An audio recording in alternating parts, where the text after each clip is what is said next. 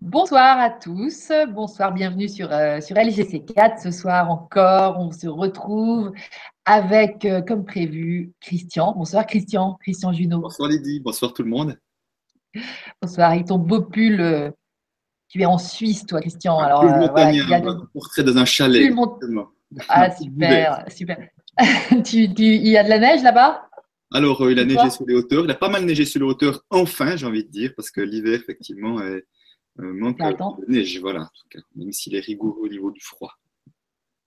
Bah écoute, voilà, vous avez de la chance aussi parce que c'est beau, ces belles étendues enneigées, euh, certainement très inspirant aussi. En tout cas, toi, Christian, bah, on s'était déjà vu fin, 2000, euh, fin 2015.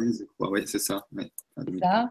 Euh, et, c'était un plaisir que, tu me, que tu me répondes oui à mon nouvelle invitation parce que je pense que bah, on est vraiment dans une période euh, sensible, euh, très sensible par rapport à ce thème que tu, que tu, que tu soulèves, que tu travailles et, et qui nous avait déjà passionnés dans un premier temps.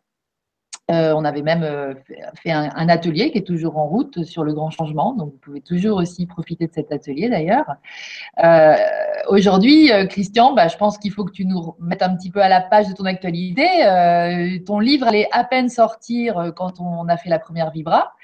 ce livre, donc, Ce que l'argent dit de vous, aux éditions Erol, si je ne m'abuse. C'est bien ça, oui. Et, ben donc alors euh, le succès euh, attendu, espéré, a-t-il été au rendez-vous? J'ai l'impression que oui, hein, parce qu'on t'a vu un petit peu partout depuis et mm. tout, et ça fait plaisir parce qu'on sent que voilà les gens s'emparent un petit peu du truc, s'emparent du sujet et se rendent compte qu'il y a une vraie responsabilité euh, personnelle dans, cette aventure en fait. Oui, alors c'est vrai que l'objectif du livre était vraiment de pouvoir faire connaître ce thème à un maximum de monde. Comme j'avais déjà dit, je pense, ce qui me ce que je continue de voir encore et encore, même si ça bouge, c'est qu'une grande majorité des êtres humains n'ont simplement pas conscience qu'ils ont une relation à l'argent. Et euh, si j'ai pas conscience d'une relation à l'argent, comment est-ce que je veux la changer? C'est juste pas possible. Et euh, voilà, et simplement l'argent, comme tu le sais, est un sujet tabou dans notre société. Il l'est encore plus particulièrement en France, même s'il l'est aussi en Suisse et en Belgique où j'interviens beaucoup. Et en fait, euh, le sujet tabou, euh, il y a pour moi trois grands sujets tabous la mort, la sexualité et l'argent. Donc trois sujets dont on ne parle pas facilement autour de la table sur ses propres problématiques ou ses propres peurs en l'occurrence. Et les sujets tabous pour moi ont une particularité, c'est que moins on en parle, plus ils prennent de la place. Et c'est vraiment ça qui est important de, de, de, voir, c'est qu'ils prennent justement trop de place parce qu'on n'en parle pas, parce qu'on n'arrive pas à s'ouvrir sur nos propres problématiques, on n'arrive pas à en parler ouvertement.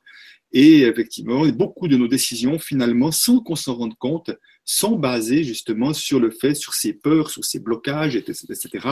Donc c'est encore une fois, pour moi, vraiment l'idée du livre, c'était de, faire connaître à, plus de monde, d'accélérer ce mouvement de prise de conscience de sa relation à l'argent, avec bien sûr l'idée de transformer sa relation à l'argent, parce que, en tout cas, moi, j'y vois euh, un, vecteur, en tout cas, cette transformation comme un vecteur de changement de cette société, et ça me paraît effectivement bien important. Quand je vois ce qui se passe en, ce moment euh, dans la politique française, avec ces histoires d'argent, de tout ça, ça montre à quel point euh, l'argent prend une place qui est disproportionnée. Quoi. À un moment donné, moi, je, je trouve, il y a quelque chose qui, me choque aussi de dire, mais, mais comment c'est possible qu'on puisse se tromper pareillement, qu'on puisse euh, prendre des décisions qui n'ont juste pas de, de, sens, qu'on puisse trouver tous les subterfuges pour essayer d'en avoir encore un peu plus, alors que ce sont des personnes qui n'en manquent pas du tout. Donc ça montre que voilà, pour ces personnes-là, comme pour les autres, ils ont une relation à l'argent qui est en tout cas pas paisible. Alors ça, c'est évident. Autrement, il n'y aurait pas ce genre d'attitude. Exactement. Écoute, avant de rentrer dans le cœur du sujet, parce que là, ça y est, on, est, on est déjà en train de rentrer, on parlait de, de, de, l'argent, nerf de la paix dans, le petit. Euh, et donc là, tu parles d'une relation paisible ou pas avec l'argent. Donc tu vas approfondir tout ça. Je trouve que c'est super, cette philosophie qui est en train d'émaner de, toi, grâce à toi. J'ai juste envie de préciser aux spectateurs, aux gens qui sont là, que bah, qu'on attend vos questions euh, sur le forum. J'ai vu qu'il y a déjà deux personnes qui ont posé des questions. N'hésitez pas donc à poser vos questions à Christian, qui sera sans doute un plaisir d'y répondre. Euh, dans un deuxième temps, on va d'abord t'écouter et puis, euh, moi, je m'autoriserai peut-être quelques questions spontanées parce que c'est passionnant. Vas-y, on t'écoute, Christian, sur l'argent. Alors, avec plaisir, n'hésite pas à intervenir, d'autant plus que tu connais un peu le travail que je fais également. Tout à fait. Moi, j'ai, tu, tu m'as gentiment invité à un de tes ateliers et je t'en remercie beaucoup. Ça, ça a clairement transformé ma relation à l'argent. Je dis pas que je suis arrivée au top parce que voilà, c'est euh, c'est une histoire, c'est l'histoire peut-être de, de quelques années et tout, mais clairement il y a beaucoup moins de peur, etc. Et et, euh, et donc euh, voilà, moi je peux vraiment témoigner de cette de cette aventure qui m'a qui rendu plus paisible dans cette relation. Voilà, c'est vraiment le mot de paix qui qui s'installe davantage. Donc mm-hmm. Ouais, ouais, c'est du sacré boulot. Donc, donc peut-être en lien avec ce que je disais, avec, avec ce qui sort à travers les politiciens, mais ça j'ai envie de dire c'est juste une partie visible, hein, parce qu'on en parle, parce que voilà, c'est médiatique, c'est des gens médiatiques, mais des choses comme ça, ils s'en passent euh, bien sûr euh, à foison. Et euh, souvent ce que je dis, mon, mon rôle, me semble-t-il, mon rôle est vraiment de permettre à chacun de remettre l'argent à sa juste place, de remettre l'argent pour ce que c'est, et qu'on arrête effectivement de se faire des films sur ce qu'est l'argent que n'est pas l'argent. Et, c'est bien là, effectivement, le, vraiment pour moi, le, le, le cœur de, la problématique avec l'argent. Voilà, et si j'ai pris avec moi un, bout de papier que, que certains reconnaîtront, enfin, je sais pas si c'est assez, assez visible, voilà, un billet, voilà, un euro. Et en fait, effectivement, le, le problème que je vois régulièrement, c'est qu'on ne voit pas l'argent pour ce que c'est, c'est-à-dire qu'on va coller sur l'argent des choses que ne sont pas l'argent. Et finalement, la source de nos comportements, c'est pas l'argent, c'est ce que nous collons sur l'argent. Je vais donner quelques exemples. Voilà ce que j'entends effectivement. Euh, qu'est-ce que, qu'est-ce que vous associez à argent? Certains vont dire argent, c'est la sécurité, c'est la liberté, c'est le pouvoir, c'est l'indépendance, l'autonomie, le plaisir. Mais d'autres vont dire ah ben non, l'argent c'est une source de conflit. L'argent c'est l'injustice. L'argent c'est sale. L'argent c'est le stress, c'est l'angoisse, c'est le manque. Donc vous voyez, la panoplie des mots, et ça c'est juste un, court extrait des mots qui peuvent sortir dès que je, je parle d'argent et de ce qu'on associe. Donc vous voyez, certains vont coller sur l'argent la, sécurité, ma liberté, etc., ou, ou source de conflit, de problèmes, ou stress ou d'angoisse. Donc, suivant que je vois l'argent comme étant directement en lien avec ma sécurité ou directement en lien avec l'angoisse, mes actions vont, euh, la source de mes actions vont être ce que je colle sur l'argent, et une fois que n'est pas l'argent. Alors moi-même, j'ai pu témoigner, comme j'avais associé sécurité et argent, c'est-à-dire que j'essayais d'accumuler de l'argent, j'étais un beau petit écureuil, qui d'accumuler de l'argent en pensant que plus j'aurais d'argent, plus je serais sécure. Et c'est important de se rappeler que si j'ai associé ou si j'ai projeté ma sécurité sur l'argent, puis c'est bien de ça qu'il s'agissait, il y a une seule et unique raison, c'est parce que intérieurement j'étais insécure si j'avais été sécure intérieurement, autrement dit qu'une bonne estime de moi, une bonne confiance en moi, il y a 0,0 raison de projeter ma sécurité sur quoi que ce soit à l'extérieur, puisque c'est habité à l'intérieur. Donc, ce qu'on va projeter sur l'argent, ce sont des parties de nous qui ne sont pas accueillies, qui ne sont pas habitées, qui ne sont pas présentes ou auxquelles on ne laisse pas la place. Et en fait, encore une fois, donc l'argent est un magnifique vecteur, un magnifique euh, médium de projection et on peut y projeter plein, plein de choses. Et encore une fois, la source de nos comportements seront nos projections et pas l'argent lui-même. Donc, quand tu parles de projection, c'est une illusion. Du coup, tu dis on, on, projette quelque chose qui n'est pas l'argent. Voilà, absolument. On projette quelque chose. donc, en fait, si je reprends ma situation, mais c'est vraiment, c'est pas que mon cas en lui-même, il n'est pas intéressant, mais c'est qu'actuellement, il y a pas mal de gens qui se retrouvent là-dedans c'est que dès le moment où j'ai projeté ma sécurité, mais c'est la même chose si j'ai projeté ma liberté ou mon autonomie, mon indépendance, dès le moment où j'ai projeté ma sécurité sur l'argent, c'est-à-dire que je crée un lien de dépendance. Il y a comme un amalgame hein, accroché. Ma sécurité dépend de mon compte en banque, vous voyez, le, lien de dépendance. Alors, euh, je vais essayer de courir après l'argent, je vais essayer d'en économiser plus, et puis je n'économise, ça me soulage un tout petit peu. Soulager veut dire avoir moins peur, hein, veut pas dire être joyeux et sauter de joie dans, sa chambre. Et puis comme ce soulagement, j'ai moins peur juste un petit moment, je me dis ah ben c'est mieux quoi, encore avec un peu plus. Et je vais encore en mettre un peu plus, et je vais encore économiser un peu plus. Et ça ne marche jamais. J'ai vu des millionnaires et des multimillionnaires que j'étais euh, banquier, qui étaient exactement comme moi, il n'y en avait pas assez. Et visiblement, pour certains hommes politiques ou d'autres, puisqu'on parlait de ça tout à l'heure, eh ben, il n'y en a encore pas assez certainement qui projettent peut-être bien leur pouvoir ou je ne sais pas quoi sur l'argent et ils pensent que leur pouvoir intérieur dépend de leur compte en banque, ce qui est encore, qui montre, ce qui montrerait encore que ils sont pauvres intérieurement en termes de pouvoir de prendre des choses, des décisions qui sont bonnes pour eux. Hmm, Même que leur survie, leur survie, leur vie en fait. Oui, c'est un, ils sont juste dans un jeu de Lego, euh, voilà, mais je, généralise bien sûr un peu, mais il y a comme un jeu de Lego, mais qui fait Lego et l'apostrophe, c'est intéressant. Oui, oui, oui. et euh, en fait, c'est juste qu'une fois quelque chose qui manque, quelque chose qui n'est pas habité, c'est un manque de connexion intérieure et qui vont essayer de, de compenser par quelque chose d'extérieur. Donc c'est vraiment ça le piège. Et donc l'argent n'est plus vu pour ce qu'il est, puisque l'argent, c'est juste un intermédiaire bien pratique entre un acheteur et un vendeur, qui fait qu'on passe par ce truc-là qui s'appelle l'argent. Puis l'argent, c'est également un étalon euh, commun qui permet de donner de la, valeur à un certain nombre de choses. On peut dire, tiens, ben voilà, l'exemple de la conférence, n'est pas le bon exemple, c'est gratuit, mais que dès le moment où on achète un livre, ben, va dire, il coûte combien ce livre, donc on va chercher quelle est la valeur de ce livre argent, quelle est la valeur de, cette voiture en argent. On va donner un chiffre argent pour donner de la valeur. Et puis, comme c'est un langage commun, on arrive à se positionner. Ça me convient, ça me convient pas, j'achète, j'achète pas. Parce que ce qui compte, c'est un langage commun. Donc, l'argent, ça sert à ça. Hein. c'est juste euh, un intermédiaire pratique et un, étalon commun. Donc, si on voyait l'argent que pour ça, que pour ce truc bien pratique, eh bien, on ne serait pas beaucoup en train d'en parler parce que c'est extrêmement neutre et tranquille. Donc, ça montre bien que si l'argent prend autant de place, c'est parce qu'on y a collé beaucoup de choses. Et je vais donner un exemple pour vraiment, parce que ça, c'est vraiment pour moi le cœur de la problématique qui se passe avec l'argent. Imaginons l'auto, une voiture. On est d'accord que l'utilité d'une voiture, au départ, c'est extrêmement simple, c'est un moyen de se déplacer. Hein, enfin, je ne sais pas d'accord avec moi, ça a été créé pour ça, pour se déplacer, et pas pour autre chose. Et tout à coup, on voit que certains vont coller d'autres choses sur la voiture. Ils vont coller quoi? Ils vont coller, ah oui, ma voiture, c'est une belle voiture, c'est le symbole de ma réussite sociale. D'autres, ah oui, c'est le, c'est le, c'est le symbole de la liberté. Je suis libre seulement si j'ai une voiture. Si je n'ai pas, si pas de voiture, je ne suis pas libre du tout. Donc, on va coller d'autres choses. Hein. D'un coup, c'est ma valeur. Voilà, j'ai de la valeur parce qu'on me regarde dans ma belle bagnole. Et puis, j'ai l'impression que d'un coup, je suis regardé grâce à ma voiture. Donc, vous voyez, on va s'accrocher à la voiture parce qu'on va projeter sur la voiture des choses que n'est pas la voiture. La voiture est un moyen de se déplacer. Donc, c'est le même principe. C'est-à-dire qu'on voit à coup la voiture, pas pour ce qu'elle est, mais pour autre chose. Et là aussi, on voit l'argent pour pas pour ce qu'il est, mais pour autre chose. Et c'est la source de nos comportements, de nos comportements qui sont effectivement pas gagnants, comme on va encore le voir ce soir. Hmm. Qui, sont, euh, qui sont conflictuels intérieurement, en fait. Alors, nos comportements partent d'un conflit intérieur. C'est-à-dire que, effectivement, dans, dans, les trois grands mouvements que, que j'ai décrits, dans le mouvement écureuil où on court après l'argent pour, parce qu'on a une projection positive sur l'argent, pour essayer de plus libre, plus libre, plus sécure, plus autonome ou plus confortable dans sa vie, on court après l'argent. Donc ça veut dire que même qu'on en a, on est quand même prisonnier de cette croyance puisqu'on continue de courir après. Hmm? Après, il y a tous ceux qui ont des projections négatives sur l'argent. L'argent, c'est sale, c'est l'injustice, c'est l'angoisse.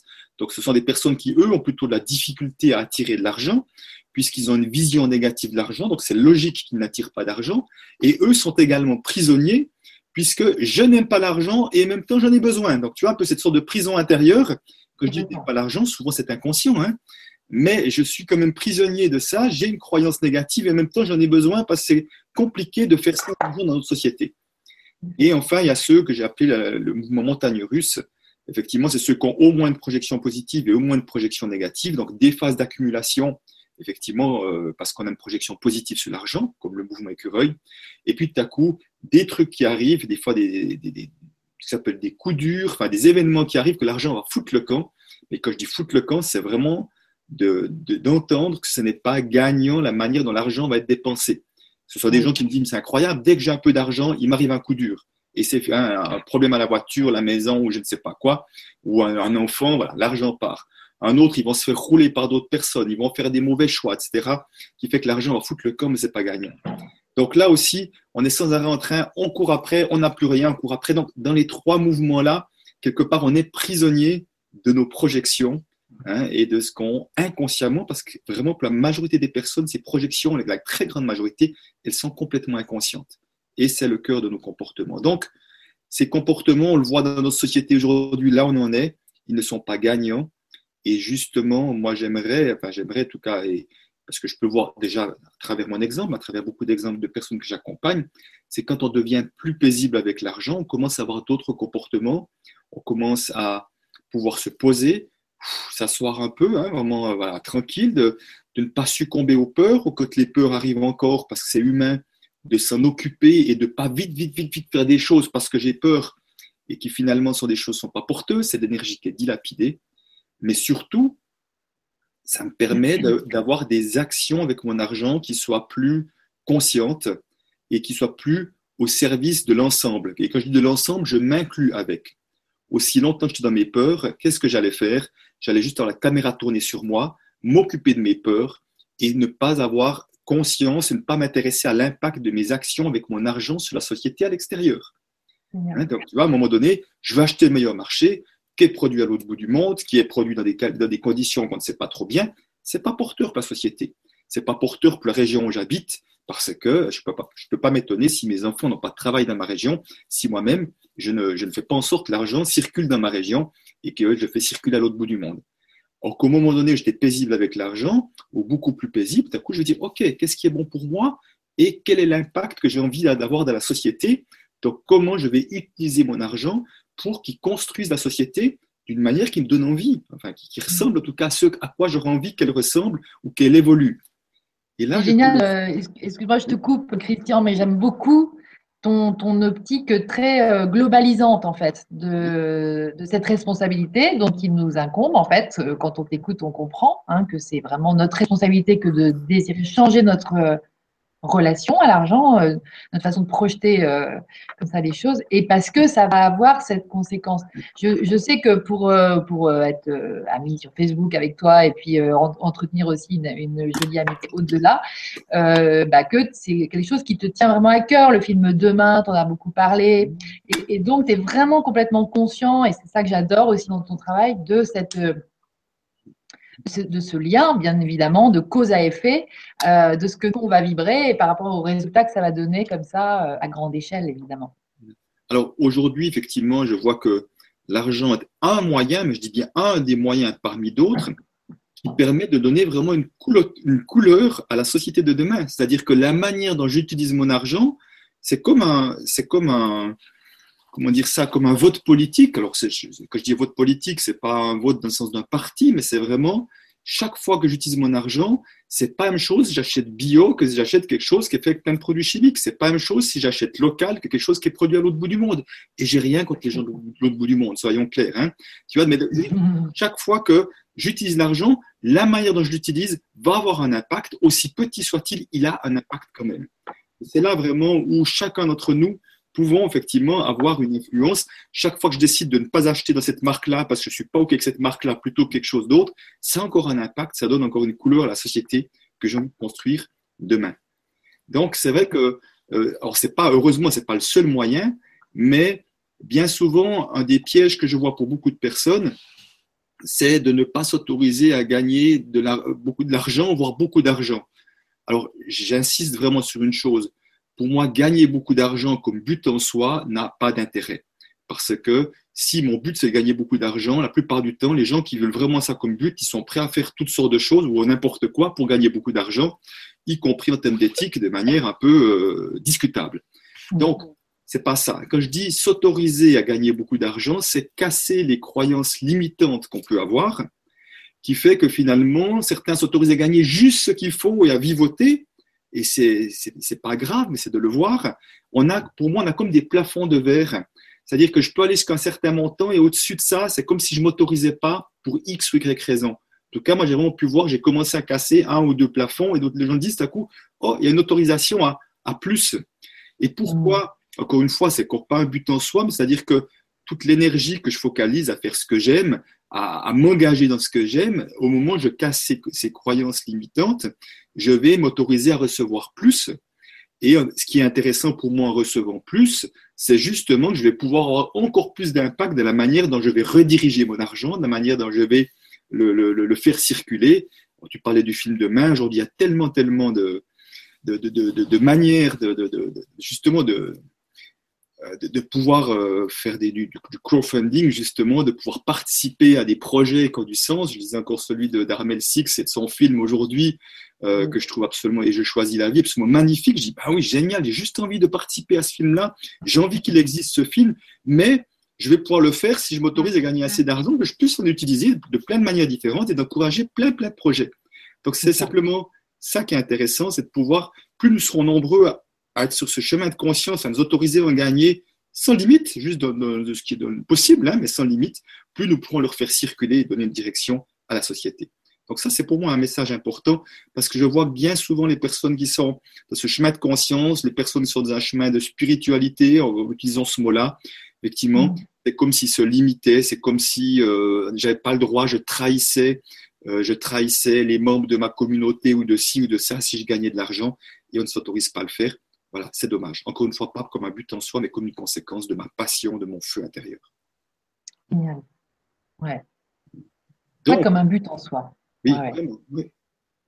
Voilà. Et, effectivement, c'est là où on peut voir toutes les dérives qu'il y a dans, la société. C'est justement ceux qui, cherchent à avoir de l'argent comme un but en soi. Alors, les exemples, ils foisonnent, hein, je veux dire. Mais voilà, j'ai envie aujourd'hui de me focaliser sur ceux qui font autre chose et qui font autrement, parce que c'est quand même là qu'il y a quelque chose d'inspirant. Bien sûr, on pourrait passer des heures à dénoncer ces gens-là, mais j'ai envie de dire, c'est de l'énergie dilapidée et si on utilisait notre énergie à construire plutôt que voilà.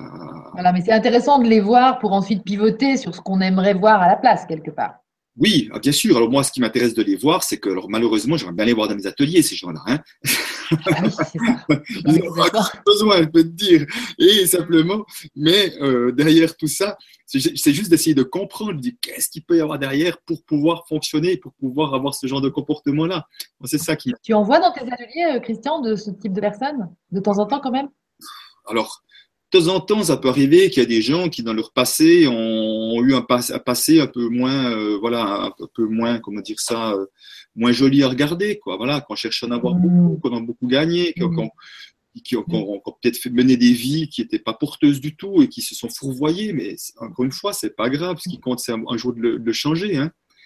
C'est ça, mais complètement. Non, mais justement, c'est, tu, tu, vois, tu, vois, tu vois tout de suite la, problématique. Et en même temps, euh, ces gens-là aussi, certainement, enfin, euh, se rendent compte grâce euh, au, peut-être à un certain manque, à une diminution du flux, que peut-être ça n'avait pas trop de sens non plus. Enfin, j'imagine quand on travaille avec toi, c'est ce qui leur apparaît. Oui, alors c'est vrai que c'est vrai qu'il y a un moment donné où dans cette course à travers l'argent, veut dire il y a de fortes chances qu'un jour ils vont sentir un creux, quoi. Ils vont se sentir vides à l'intérieur, vide à mm. l'intérieur, vide de sens dans leur vie. Alors il y a ceux qui le voient et qui en font quelque chose. Il y a ceux qui le sentent ou qui le pressentent et puis qui vont vite mettre un couvercle dessus et puis qui vont continuer. Puis il y a ceux qui le verront qui ne le verront pas, qui n'auront pas conscience. Je, suis convaincu que tout le monde a ces signes-là. Quand on se fourvoie, tout le monde a les signes, quelque chose qui ne joue pas, qu'on court après quelque chose, qui s'épuise à travers quelque chose, hein, et que ça ne marche pas. Mais après, c'est juste la, capacité à dire, OK, là, stop, qu'est-ce que je fais? Hein? Est-ce que c'est pas le moment de se poser des bonnes questions, et de poser des bonnes questions et de, changer de direction? Parce que si, ça me, si ma vie me remplit pas à l'intérieur, me remplit pas à l'intérieur plutôt que remplir mes poches, il y a quelque chose qui joue pas. Quoi. Mmh. Bien sûr. Euh, voilà. Mais après, peut-être ce que je peux voir qui est intéressant aussi, c'est que les personnes qui ont tendance à avoir beaucoup d'argent et puis qui ont encore des peurs ou qui n'arrivent pas à le dépenser, parce qu'il y, en a beaucoup d'argent qui n'arrivent pas à le dépenser, souvent c'est compliqué pour eux d'en parler parce qu'ils portent une forme de culpabilité, de honte en disant ah, j'ai déjà la chance d'avoir beaucoup d'argent, en plus j'ai peur, c'est incompréhensible, les gens vont me pour des dingues ou, je garde l'argent frileusement pour moi. Donc ces gens-là, ils ont de la peine à se montrer et c'est dommage parce que, un, bah, ça leur fait du bien quand ils le font et d'oser aller voir les peurs qui sont derrière. Et puis dans les ateliers, quand il y en a un l'autre comme ça, ça fait tellement de bien aux autres de voir ça parce que beaucoup, comme moi, j'ai fantasmé pendant longtemps, j'ai fantasmé qu'avoir de l'argent, ça allait résoudre à peu près tous les problèmes. J'étais entouré de mes clients euh, fortunés de, gens comme ça. Et j'avais, la naïveté de croire euh, à mes débuts que ça allait régler les problèmes. Puis ça réglait rien du tout, je veux dire. J'ai bien vu que ça réglait rien du tout. Donc euh, voilà, ça se passe à un autre niveau ça se passe à un autre niveau. Et c'est vrai que les, gens, la plupart des. Tu, tu, tu as un profil justement des gens qui viennent travailler dans tes ateliers euh, qui, qui, qui, est plus généralisé, enfin, qui se généralise. oui, si, je devais donner, mais on est vraiment dans la généralité, hein, mais je vais peut-être. Oui. Il y a, peut-être, je vais dire, proposer de montrer deux choses différentes. La première, c'est les deux profils types, je dirais, ce sont toutes les personnes qui savent au fond d'elles-mêmes qu'elles ont envie de faire autre chose, qui sentent que ce qu'elles font, c'est plus juste, que je me fatigue, je m'épuise, que j'en peux plus, et qui ont envie de mm. passer à autre chose. Et l'argent est un frein, l'argent est une peur suffisamment forte pour que je n'ose pas faire le saut. Donc là, qui se rendent compte que l'argent est vraiment le frein. Donc ça, c'est une première catégorie. Et vraiment, dans notre société, cette catégorie est de plus en plus nombreuse aujourd'hui, à plus avoir envie de ce qu'ils font. Ça, c'est juste énorme. Et puis après, il y a une deuxième catégorie qui ont ceux qui ont osé faire le pas, mais qui n'arrivent pas à générer suffisamment d'argent pour vivre de ce qu'ils aiment faire. Parce qu'effectivement, ils ont des, en général des projections négatives sur l'argent, ils ont des difficultés à poser un prix qui valorise leurs prestations, ils ont des difficultés à demander de l'argent, voilà, ils ont quelque part, donc ils ont des difficultés à faire entrer de l'argent en suffisance, ce qui fait que leur, leur, leur projet ne génère pas suffisamment d'argent, ils doivent parfois revenir, comme ils le disent eux-mêmes, d'un travail dit alimentaire, ça veut dire, ça veut dire, n'est pas un travail passion, un travail plaisir, c'est juste un travail pour avoir à manger. Et effectivement, donc ces gens-là disent voilà, là je vois bien qu'il y a un problème. Je vois que dès qu'il s'agit d'argent, de, parler d'argent, je suis crispé, tendu et je, n'y arrive pas. Quoi. Donc ça, c'est les deux, les deux profils types, je dirais. Euh, voilà, c'est pour généraliser un peu. Mais après, peut-être ce que j'ai envie de montrer, c'est toutes les problématiques différentes qu'on rencontre, enfin, un certain nombre, parce que avec l'argent. il y a ceux, effectivement, j'ai déjà touché un mot, ceux qui ont la difficulté à poser un prix, à valoriser leurs prestations d'une manière qui soit juste, hein, ou, à, ou juste à demander une augmentation de salaire, pour prendre un exemple. Hein. Il y a ceux, effectivement, qui n'arrivent pas à économiser. Dès qu'ils ont de l'argent, l'argent leur file des doigts. Il y a ceux, effectivement, qui économisent, comme je l'ai fait pendant longtemps, qui économisent, qui économisent et qui continuent d'avoir peur. Hein, donc, euh, qui se rendent compte que c'est pas juste. Il y a ceux qui, ont de l'argent qui n'arrivent pas à dépenser leur argent. Il y a ceux pour qui l'argent est une source de conflit euh, dans le couple, avec les enfants, avec les parents, ou je ne sais quoi.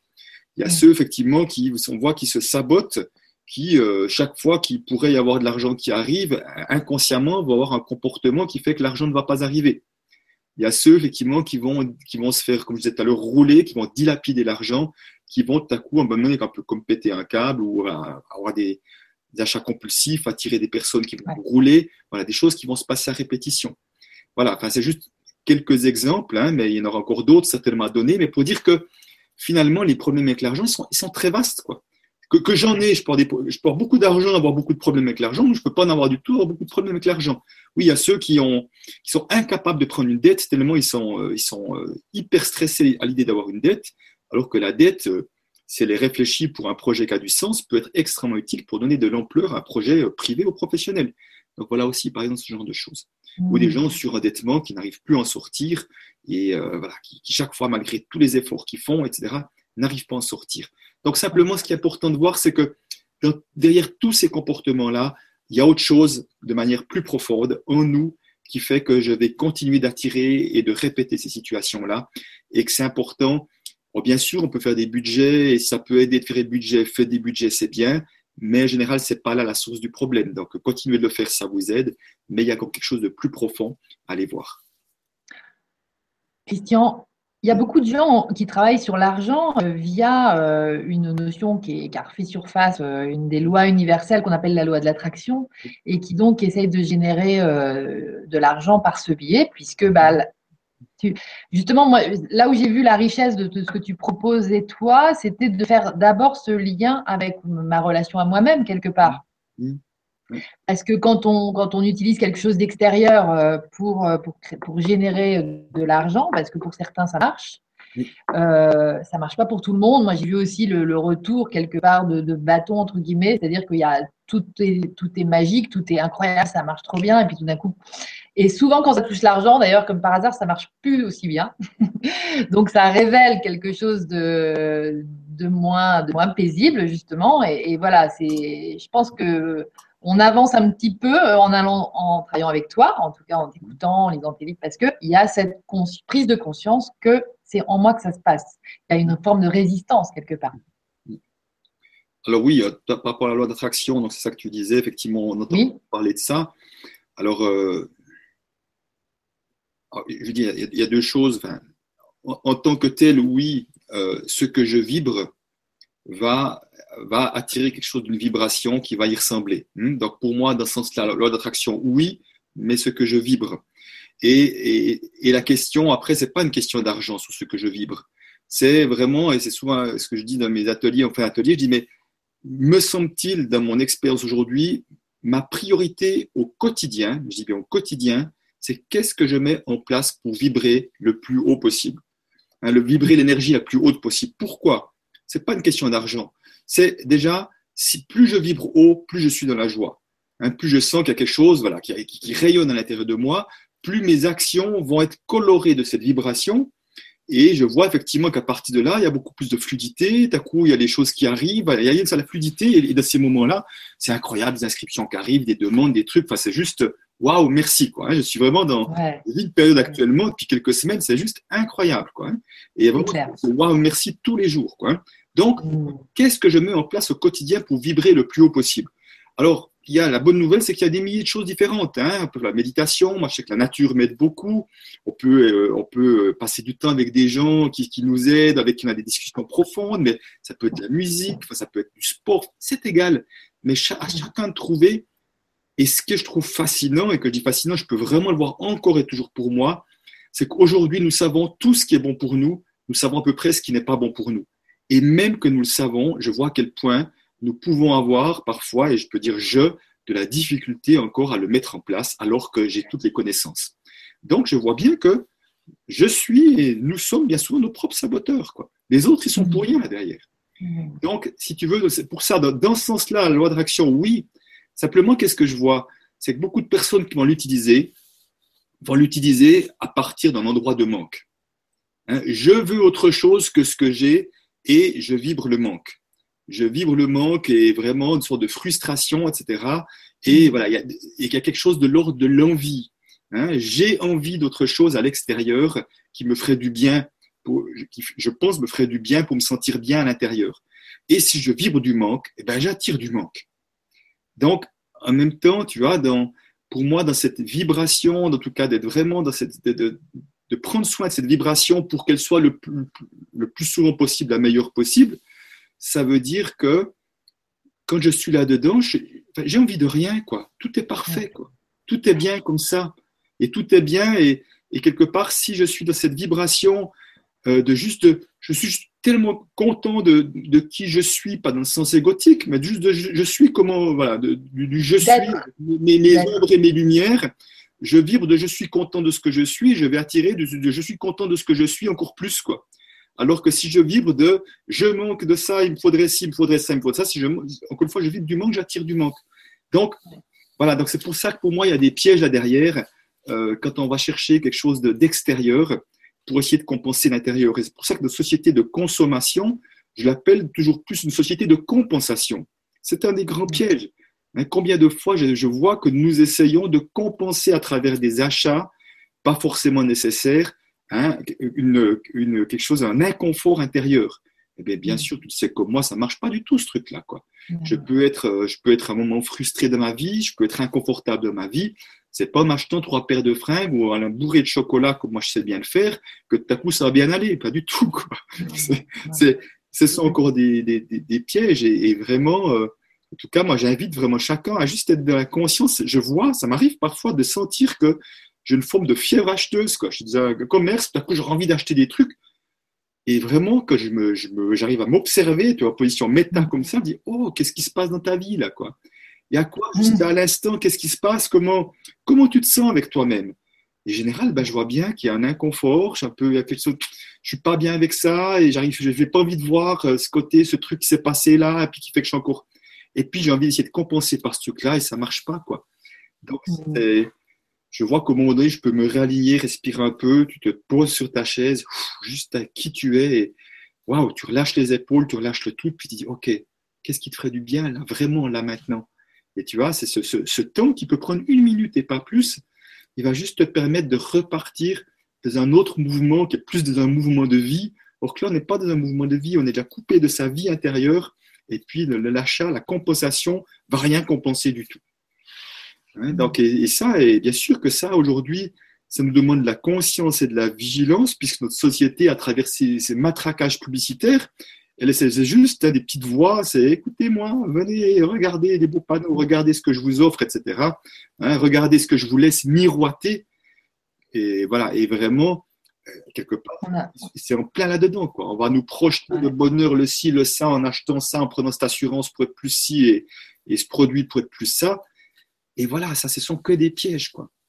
Ce sont que des pièges. Donc, c'est vrai que. J'avais parlé justement de cette, euh, cette euh, ce, enfin, des habitudes de, market, de marketing, de marketage, de, de, bah, on, se, on, est tout simplement poussé, très influencé par ça, et, en fait, qui crée des désirs qu'on avait, qu'on, bien sûr. crée des faux désirs quelque part. Oui, bien sûr, hein, bien sûr. C'est-à-dire qu'ils créent quelque chose, ils font croire que quelque chose est un besoin alors que ce n'est juste, c'est juste, on joue sur des envies. On joue sur des, envies qui vont, encore une fois, qui vont pas rendre notre vie plus belle, quoi. C'est aussi, aussi simple que ça. Donc c'est vrai que ça demande de la vigilance, ça, demande de, se, distancier, de, de peut-être couper le son quand il y a la publicité, de voilà, ou, je ne sais quoi. Ça demande de faire une, forme d'effort et de rigueur. Pour moi, c'est la même manière que je peux bien me nourrir avec de la nourriture. De quelle manière je me nourris bien à travers les informations que je vais capter, les journaux, la télévision, le machin? Comment je me nourris? C'est aussi une nourriture, hein, qu'elle soit. Et simplement, cette nourriture-là, elle est beaucoup plus inconsciente, elle est beaucoup plus subtile. Et elle aura encore une fois un impact également. Et comment tu vis, euh, comment tu, témoignerais de, la réaction? Parce qu'avec ton livre, mine de rien, tu as été un peu médiatisé. Mm-hmm. Euh, et, donc interviewé par, euh, par, des, par des radios connues, même je crois jusqu'à France Inter, Europe 1, mm-hmm. enfin, Comment, comment tu sens que c'est capté ce, ce, message dans les grands médias comme ça? Alors, Bon, euh, je dirais en tout cas, les journalistes, globalement, ils apprécient, c'est ce que je peux voir. Quand ceux qui ont lu le livre, en tout cas, ils, appréciaient. Et cool, ils vraiment dire, bah, ça m'a vraiment amené un autre regard, quelque chose de différent. Voilà, euh, vraiment, j'ai appris des choses. Donc ça, je l'entends assez systématiquement. Après, ben, les auditeurs, bien sûr, je les entends pas toujours en, retour. Mais, euh, mais c'est sûr qu'encore une fois, ça, ça permet de faire passer ce, message toujours plus important, c'est occupez-vous de votre relation à l'argent et remettez l'argent à votre juste place. Quoi. Arrêtons de nous faire des films qui sont des mauvais films. Et, j'ai envie de rebondir euh, sur, sur la présentation que tu faisais euh, euh, sur Facebook, parce que je l'aimais beaucoup, que tu disais si à coup l'argent pouvait devenir le nerf de la paix. J'ai juste envie de toucher un mot. Pourquoi finalement aujourd'hui j'aime travailler ce thème de la relation à l'argent? Il y a deux raisons. Euh, la première, c'est que la porte d'entrée, parce que la relation à l'argent est une porte d'entrée, c'est rien d'autre. Hein. Et la porte d'entrée de la relation à l'argent, donc, euh, qui vient nous montrer qui nous sommes et comment nous sommes, quelle est notre, notre relation de nous à nous, en quelque sorte, c'est une porte d'entrée puissante. C'est-à-dire que quand on vient toucher ce qu'il y a derrière notre relation à l'argent, on n'est pas juste en surface. Hein. On n'est pas juste sur la, on est vraiment dans la profondeur. Et j'en veux déjà pour preuve la fameuse et horrible expression il faut bien gagner sa vie, hein, qu'on entend tellement souvent que vous voyez 80% du, genre, du temps, et c'est l'expression utilisée pour les personnes pour gagner de l'argent. Donc, si on doit gagner sa vie, en français, le contraire de gagner, ça veut dire perdre, et perdre sa vie, ça veut dire mourir. Donc, ça montre bien que derrière, il y a une idée, mais vraiment sociétale, que gagner de l'argent, c'est juste survivre, quoi. C'est ne pas mourir. Hein, puisqu'il faut gagner sa vie. Est-ce qu'on me dit, si tu arrives à gagner ta vie, toi? Voilà. Donc, l'expression, elle n'est pas anodine et qui montre déjà toutes les tensions, toutes les pressions qu'on se peut se mettre derrière. Notre vie, nous l'avons tous gagnée à la naissance. C'est fait une fois pour toutes. Ça, c'est bon. On l'a gagné. Après, un jour, on appellera perdre la vie, mourir, en tout cas mourir sous son corps physique, l'identité euh, qui est la tienne, qui est la mienne et qui est la nôtre. Hein, donc, on n'a plus la gagner, cette vie, c'est fait. Donc, c'est important parce que de voir les mots que nous utilisons. Et vraiment, j'invite chacun à utiliser d'autres mots. Oui, ben, nous gagnons de l'argent en contrepartie de, de, quelque chose qui est une prestation, quelque chose qui a été fait. Mais ce n'est pas notre vie que nous gagnons. Parce que on voit tellement de gens qui perdent leur vie à la gagner, qui se coupent de la vie à la, à la gagner. Donc, on voit bien que ce n'est pas ça. Hein. Donc, simplement pourquoi? Parce que les mots ont une énergie, les mots ont un poids inconscient et qu'à force de gagner, penser qu'on va gagner sa vie, ça engramme des peurs et des peurs et toujours plus de peurs.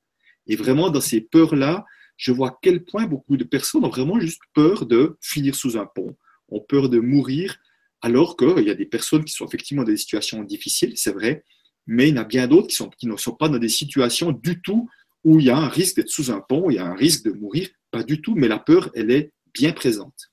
Donc ça, c'est vraiment quelque chose, j'ai vraiment vu à quel point nos comportements peuvent être très irrationnels dès qu'il s'agit d'argent, vraiment très, très irrationnels, y compris pour les multimillionnaires, ça je l'ai vu dans mon, dans mon ancien métier, alors, c'est ah vraiment tout à fait invraisemblable.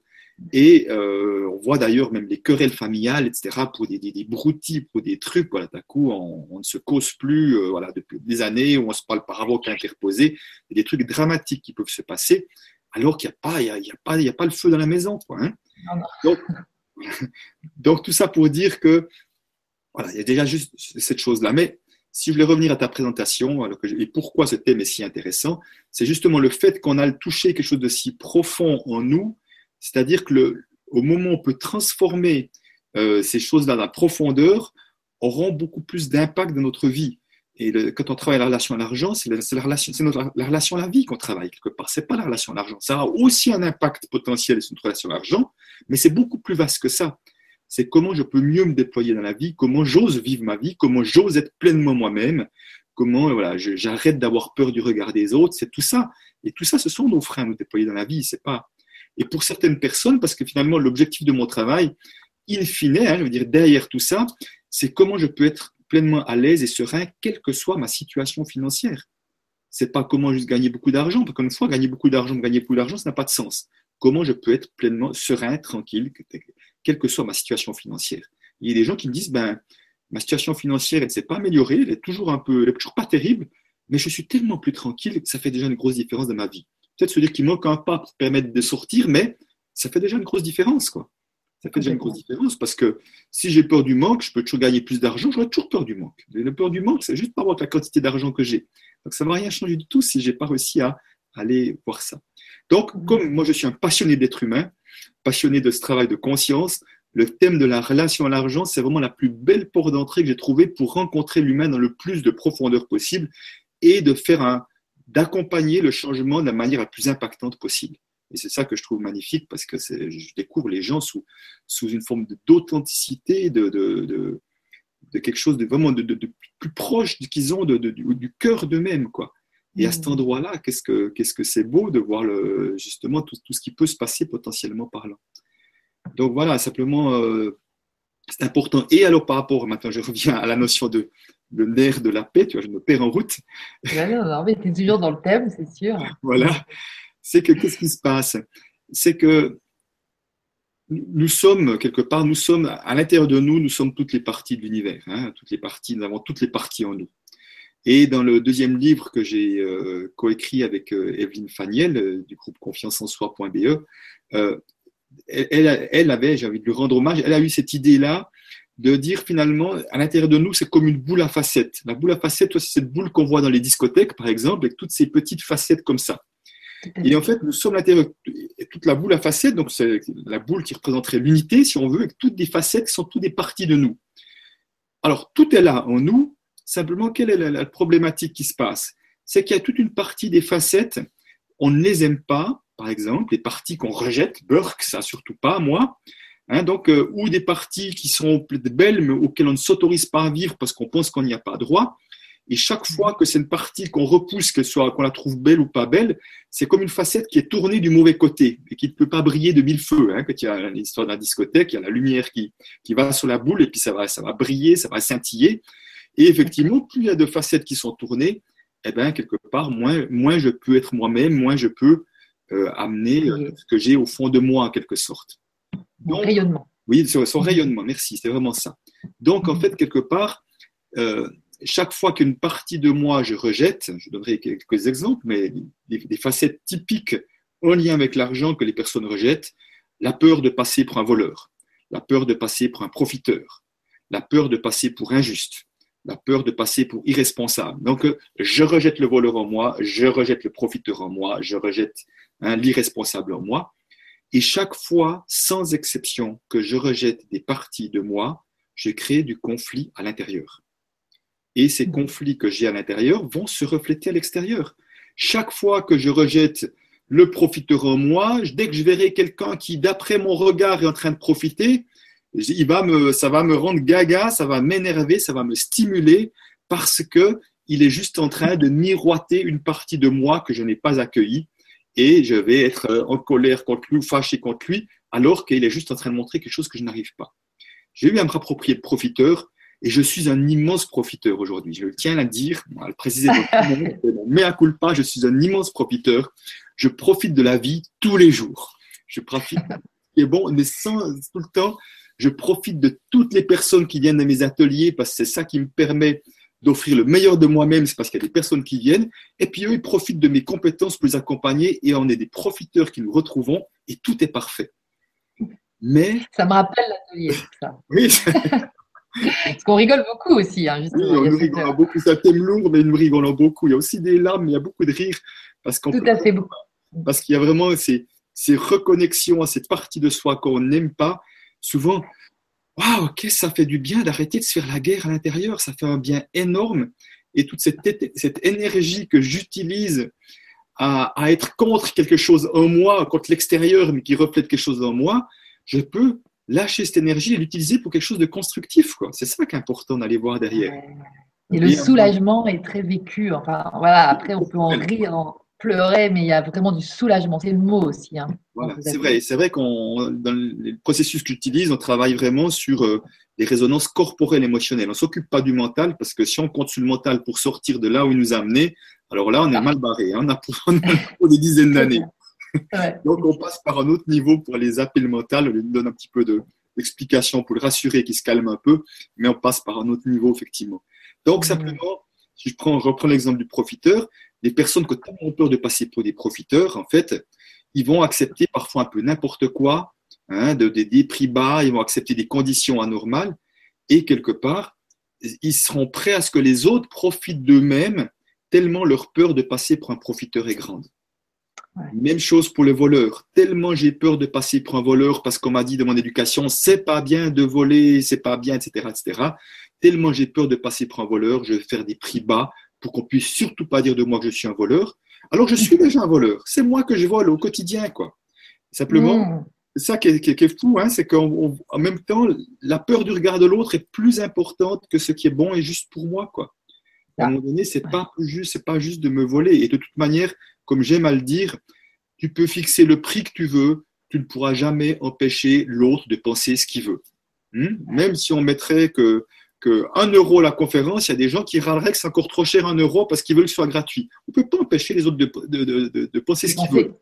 Ce qui est important, c'est comment moi je me sens aligné avec mon prix, comment je me sens serein avec mon prix. Après, l'autre, il a le droit de penser ce qu'il veut, ça lui appartient et c'est OK.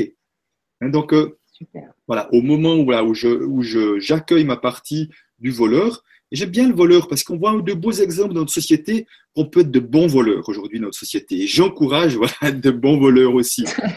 Par exemple. Par exemple, ça mérite une explication. Ben, qu'est-ce que nous voyons aujourd'hui dans notre société? Il y a plus, plus de documents qui font apparition, qui montrent la manière dont certains fonctionnent politiquement, des services secrets américains, les machins, des Wikileaks et compagnie. Ce sont des documents qui ont été volés, qui ont été photocopiés, etc. Et ce qui est intéressant, c'est que pour moi, c'est important parce que c'était, ça peut être, si, si les personnes faisaient ça juste pour euh, obtenir des millions en contrepartie, ce serait beaucoup plus douteux si on veut. Mais au moment donné, c'est là pour permettre à montrer une réalité qu'on ne veut pas nous montrer, à voir ce qui se passe, à nous rendre plus conscients de ce qui se passe. Ben moi, je dis merci, quoi. Merci à ces voleurs d'avoir permis de rendre un peu plus conscient de ce qui se passe aujourd'hui. Hein, donc, à un moment donné, ça demande d'aller faire effectivement euh, voler des choses, violer des secrets de fonction, des machins. Et si c'est au service de l'ensemble, moi, j'ai aucun, personnellement, j'ai aucun problème avec ça. Si quelqu'un va voler les plans d'un attentat terroriste, je jure qu'il n'y a personne qui lui pose un procès, quoi. Hein. On va lui dire bravo, super, merci. Tu vois, donc à un moment donné, comment est-ce qu'on peut, voilà, on peut voler en conscience et c'est ok, quoi. Toutes ces parties de soi, celles qui paraissent les plus horribles comme celles qui paraissent les plus belles, elles ont toutes leur place dans des situations singulières et précises. Hmm? C'est ça qui est important, mais en conscience. Encore une fois, en conscience, on peut décider. c'est vraiment ça qui est important. Donc, il y a, derrière tout ça, il y a toujours le même principe. Ce que je rejette, quelque part, hein, je rejette l'injustice, je rejette euh, le voleur ou le profiteur, je vais l'attirer d'une manière plus subtile et inconsciente, d'une manière qui n'amène pas de plus-value dans ma vie. Parce que c'est comme si la vie m'amenait encore et encore des événements pour me faire prendre conscience, OK, c'est ça que tu as à voir chez toi aujourd'hui. Hein, c'est ça qui a... Mais oui, tout à fait. Est-ce qu'on pourrait presque même remarquer ce qu'on a travaillé euh, à notre niveau, rien que dans notre... Si on a conscience de ce qu'on pense en général, euh, de, son, de, son, de ce dont on accuse bien souvent euh, l'autre, en fait? Oui, alors oui, absolument là, c'est vraiment le sujet du deuxième livre. Le deuxième livre, on n'a pas le titre, on devrait l'avoir demain, normalement, qui sortira chez Jouvence à fin mai, début juin, mais qui est vraiment un complément du premier, mais d'une manière beaucoup plus vaste. On parle de nos ombres, on parle de nos projections sur toute forme de relation aux êtres humains, euh, mais également aux fonctions professionnelles, aux choses. voilà, on a vraiment ouvert vraiment pour dire quelque part derrière, toute occasion est bonne pour apprendre sur nous. Hein. et, ah oui. et, je, donne un, je donne un exemple que je trouve intéressant euh, dans le sens euh, pour montrer vraiment les pièges et qu'est-ce qui se passe. Euh, je suivais une conférence justement avec, avec Evelyne, on suivait une conférence sur un gars qui faisait une conférence sur la confiance en, soi. Et au bout de cinq minutes, je me tourne vers elle, je dis, purée, le gars, il m'agace prodigieusement. Puis elle me dit, mais moi, je peux juste pas le voir en peinture. Bon. Et puis, pourquoi Qu'est-ce qui se passait? C'est que le gars n'avait pas beaucoup de trentaine, de son conférence, il était vautré dans son canapé, il nous regardait jamais, il regardait son PowerPoint derrière nous, il nous parlait de tout ce qu'il avait fait d'extraordinaire dans sa vie. Enfin voilà. Donc, euh, en tout cas, je me sentais pas en lien du tout, en connexion du tout avec sa manière de faire. Et j'ai bien vu, c'est venu me stimuler à un endroit vraiment, mais voilà. Donc, j'étais vraiment quelque chose contre lui, quoi. Hmm. Et en sortant, on se dit bon ben ok, euh, puisqu'on écrit là-dessus, euh, si si ce gars-là il nous énerve, donc qu'est-ce qui vient faire miroiter de nous qu'on veut pas voir, quoi? Je peux te dire, j'ai vu toute la résistance qu'il y avait parce que elle comme moi, nous faisons des conférences. Pour se dire, mais en conférence, on n'est pas du tout comme ça. Qu'on est en lien avec les gens, on les regarde, on est en connexion. On n'a pas ce même comportement. Il y avait une vraie dynamique de critique, quoi, en fait. Oui, mais après, c'est là où j'ai compris le piège peu après. Qu'est-ce que j'ai compris? C'est qu'à un moment donné, coup, je me suis dit, mais finalement, c'est quoi le jugement que j'ai sur la personne? Et c'était ça qui était le important. C'est quoi le jugement que j'ai sur lui? Au moment où je me suis posé la question, c'est venu au quart de tour. Ah ben oui, le mec, il est égocentrique. Il est tourné sur lui de juste tourner sur lui, les autres ne l'intéressent pas. c'est comme ça que je vois l'égocentrisme. Et au moment où j'ai vu l'égocentrisme, ça m'a fait tchuc. Je dis, mais attends, toi aussi, tu as un bel exemple d'égocentrisme. Euh, aujourd'hui, tu prends ton pied à travailler, tu voyages, tu es beaucoup en France, tu es en Belgique, etc. Et puis, est-ce que tu demandes à ton épouse qu'est-ce qu'elle en pense, qu'est-ce que ça lui fait vivre, etc. Je vais juste, hein, pas trop lui demander de peur qu'elle me freine dans ma, dans ma réalisation professionnelle. Je vais pas lui en demander, je lui mets devant le fait accompli si ça c'est pas un bel exemple d'égocentrisme, qu'est-ce que c'est, tu vois? À un moment donné, là, je suis pas, voilà, je me juste tourner sur moi, mon plaisir, etc., sans aller voir les personnes les plus proches, quel impact ça a? Donc, tu vois, ce qui est important, c'est de voir la facette de moi, l'égocentrique, que je n'avais pas accueilli et que je n'étais pas en paix, elle a été révélée par ce bonhomme-là. Mais ah simplement, ça se manifestait d'une attitude complètement différente. Bien sûr, c'est ça. Et c'est vraiment pour ça qu'on c'est pas facile de le voir. C'est pour ça que c'est important de ne pas avoir le comportement. Je n'étais pas ce même comportement, mais c'est quoi le jugement que j'ai sur lui? Et là, ça va être un beau cadeau de voir qu'est-ce qui vient réveiller chez moi, quelle partie de moi n'est pas en paix. En fait. Ça. Donc voilà, simplement euh, pour dire que effectivement, il y a la, situation, la vie est tellement généreuse, aussi longtemps qu'on n'est pas, on a plein de parties de nous que nous accueillons pas, nous acceptons pas, elle va nous permettre d'attirer des personnes qui vont nous faire vivre ça. Et juste peut-être sur l'ombre de l'injustice, parce que je la rencontre beaucoup, il y a beaucoup, beaucoup de personnes dans la société qui ont, j'appelle une blessure d'injustice.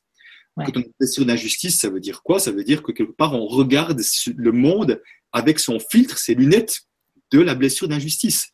On va voir d'injustice à gauche, à droite, partout, là où d'autres qui n'ont pas cette blessure n'en verront absolument pas. Moi, j'en verrai. Je serai, voilà, chaque fois, je serai révolté, ça va réveiller quelque chose. Et ces personnes-là, effectivement, elles ont aussi à accueillir l'injuste en elles, et quand je leur dis, mais de toute façon, tu es déjà injuste, alors c'est juste, c'est juste, quand je leur dis, tu es déjà injuste, j'ai envie de me sauter au cou, quoi. Hein, puis c'est justement une grande peur. Et pourquoi? C'est parce que quand j'ai tellement peur d'être injuste vis-à-vis des autres, ces personnes-là, systématiquement, n'ont aucun problème à être hyper injustes avec elles-mêmes. Le regard de l'autre est beaucoup plus important que moi. Hein, c'est surtout ce qui est important, c'est qu'on ne me voit pas comme injuste, parce que c'est insupportable l'injustice. Donc, si moi, j'étais source d'injustice, ce serait épouvantable. Mais c'est des personnes qui sont déjà injustes. Donc là, encore une fois, au moment où je, suis en paix avec cette partie de moi, parce que penser qu'on est juste tout le temps, c'est un grand leurre. Quoi. Faisons le mieux que nous pouvons. On ne va pas empêcher encore une fois des, des autres de penser c'est juste, c'est pas juste. De toute façon, ce sont des vues de l'esprit, tout ça, à un moment donné mais vraiment, mmh. voilà, et essayant de, de, m'inclure, de trouver quelque chose qui soit peut-être équitable, qui soit le mieux possible, mais en m'incluant avec. Si je m'exclus et que les autres passent avant, et que je leur dis, donc on est d'accord, tu vas pas enseigner à tes enfants que les autres doivent passer avant, qu'ils doivent s'oublier au passage. Ah ben non, surtout pas. Ah bon, et pourquoi toi tu fonctionnes comme ça Si toi tu es en train de dire, c'est surtout pas ce que j'aimerais pour mes enfants, quoi. Donc tu vois, c'est ce genre de paradoxe. Quoi. Mmh. Excellent. Là, on retrouve la paix. En fait, c'est ça. Le but, c'est. Mais c'est génial parce que tu as fait le. As fait la jonction avec ce nouveau bouquin. C'est euh, par rapport, je dirais, à cette, euh, à cette expression. Euh, et si l'argent devenait le nerf de la paix mmh. et non pas le fameux nerf de la guerre, qu'il y a encore beaucoup de gens hein, qui te disent. Qui te disent ça. et du coup, je, je suis curieuse de, de, lire ce, hmm. ce prochain livre. Puis bah, tes exemples sont vraiment hyper parlants. Effectivement, tu viens nous titiller, enfin pareil, euh, au niveau de, l'atelier, voilà, sur ces choses-là. Tu viens nous faire crier euh, ce qu'on détestait être il y a encore cinq minutes et voir que, ben, si, si, c'est vrai qu'il y a un bon côté aussi.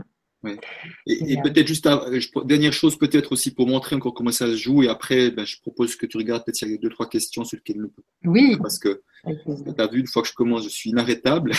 Ah, bah oui, oui, oui tout à fait. là, on va, je, me, vois, moi-même, je m'observe moi-même. un moment. Allez. Mais vas-y, c'est intéressant. Là, là j'ai montré effectivement les parties de nous que nous rejetons, mais les parties que nous aimons, simplement qui ne sont pas habités et que nous projetons sur quelque chose comme l'argent. Je prends un exemple euh, typique, la liberté, l'argent et la liberté.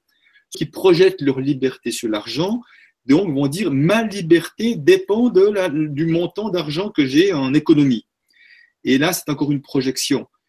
Donc, quelque part, encore une fois, je ne peux projeter mon argent, l'argent, euh, pardon, ma liberté sur l'argent que pour une seule raison, c'est que je ne me sens pas libre intérieurement de faire ce qui est bon pour moi.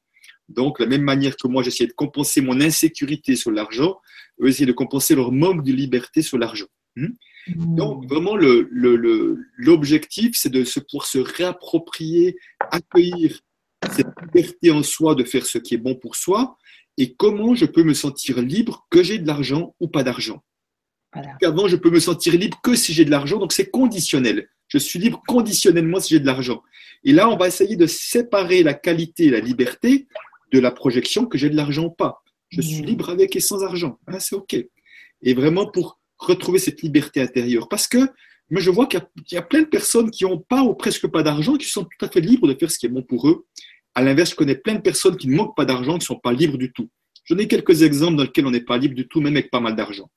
On peut avoir beaucoup d'argent et être prisonnier parce que les gens qui, qui sont assoiffés de liberté ont horreur d'être coincés, ont horreur d'être prisonniers. Et en même temps, ça, ce sont des parties qui rejettent et ils vont attirer plein de situations où ils vont être allergiques dès qu'ils sont prisonniers ou coincés. Je ne me mets pas en couple pour surtout pas être prisonnier coincé dans un couple, par exemple. Donc, il y a des personnes qui ont beaucoup d'argent qui sont qui ne sentent pas libres de, dans leur couple, qui ne sentent pas libres de se séparer, par exemple. Il y a des personnes qui, malgré beaucoup d'argent, ont choisi une profession qui était dans ma famille, n'a toujours fait médecin, n'a toujours fait euh, euh, fonctionnaire, n'a toujours fait enseignant ou je ne sais pas quoi, et puis qui ont été loyales à cette loyauté familiale et qui ont choisi un métier qui n'est pas leur métier. Ils rêvent de faire autre chose et en même temps, ils ne sont pas libres de casser cette loyauté-là. Pire encore, il y en a d'autres qui ont dit oui, moi je suis la troisième génération qui a repris l'entreprise familiale. On m'a dit c'est toi qui vas reprendre l'entreprise familiale et qui rêve de faire autre chose, qui aspire à autre chose et qui n'ose pas être celui qui va trahir ça, qui va vendre ça à l'étranger de la famille. Mais au fond, ils ne sont pas libres du tout et ils sont pleins d'argent parfois. Et puis, une de nos plus grandes prisons, j'en ai déjà parlé deux fois ou trois fois, c'est le regard des autres je ne me sens pas libre de faire ce que je veux parce que j'accorde trop d'importance sur le regard des autres. Mes parents, mon conjoint, mes amis qui vont dire T'es complètement fou, euh, tu veux faire artiste ou thérapeute alors que tu as une belle boîte, ou tu as, un bon métier, ou tu es fonctionnaire, tu as l'emploi assuré à vie, ou je ne sais pas quoi. Et finalement, je me, fais, je me laisse euh, influencer par ça, donc je ne suis pas libre.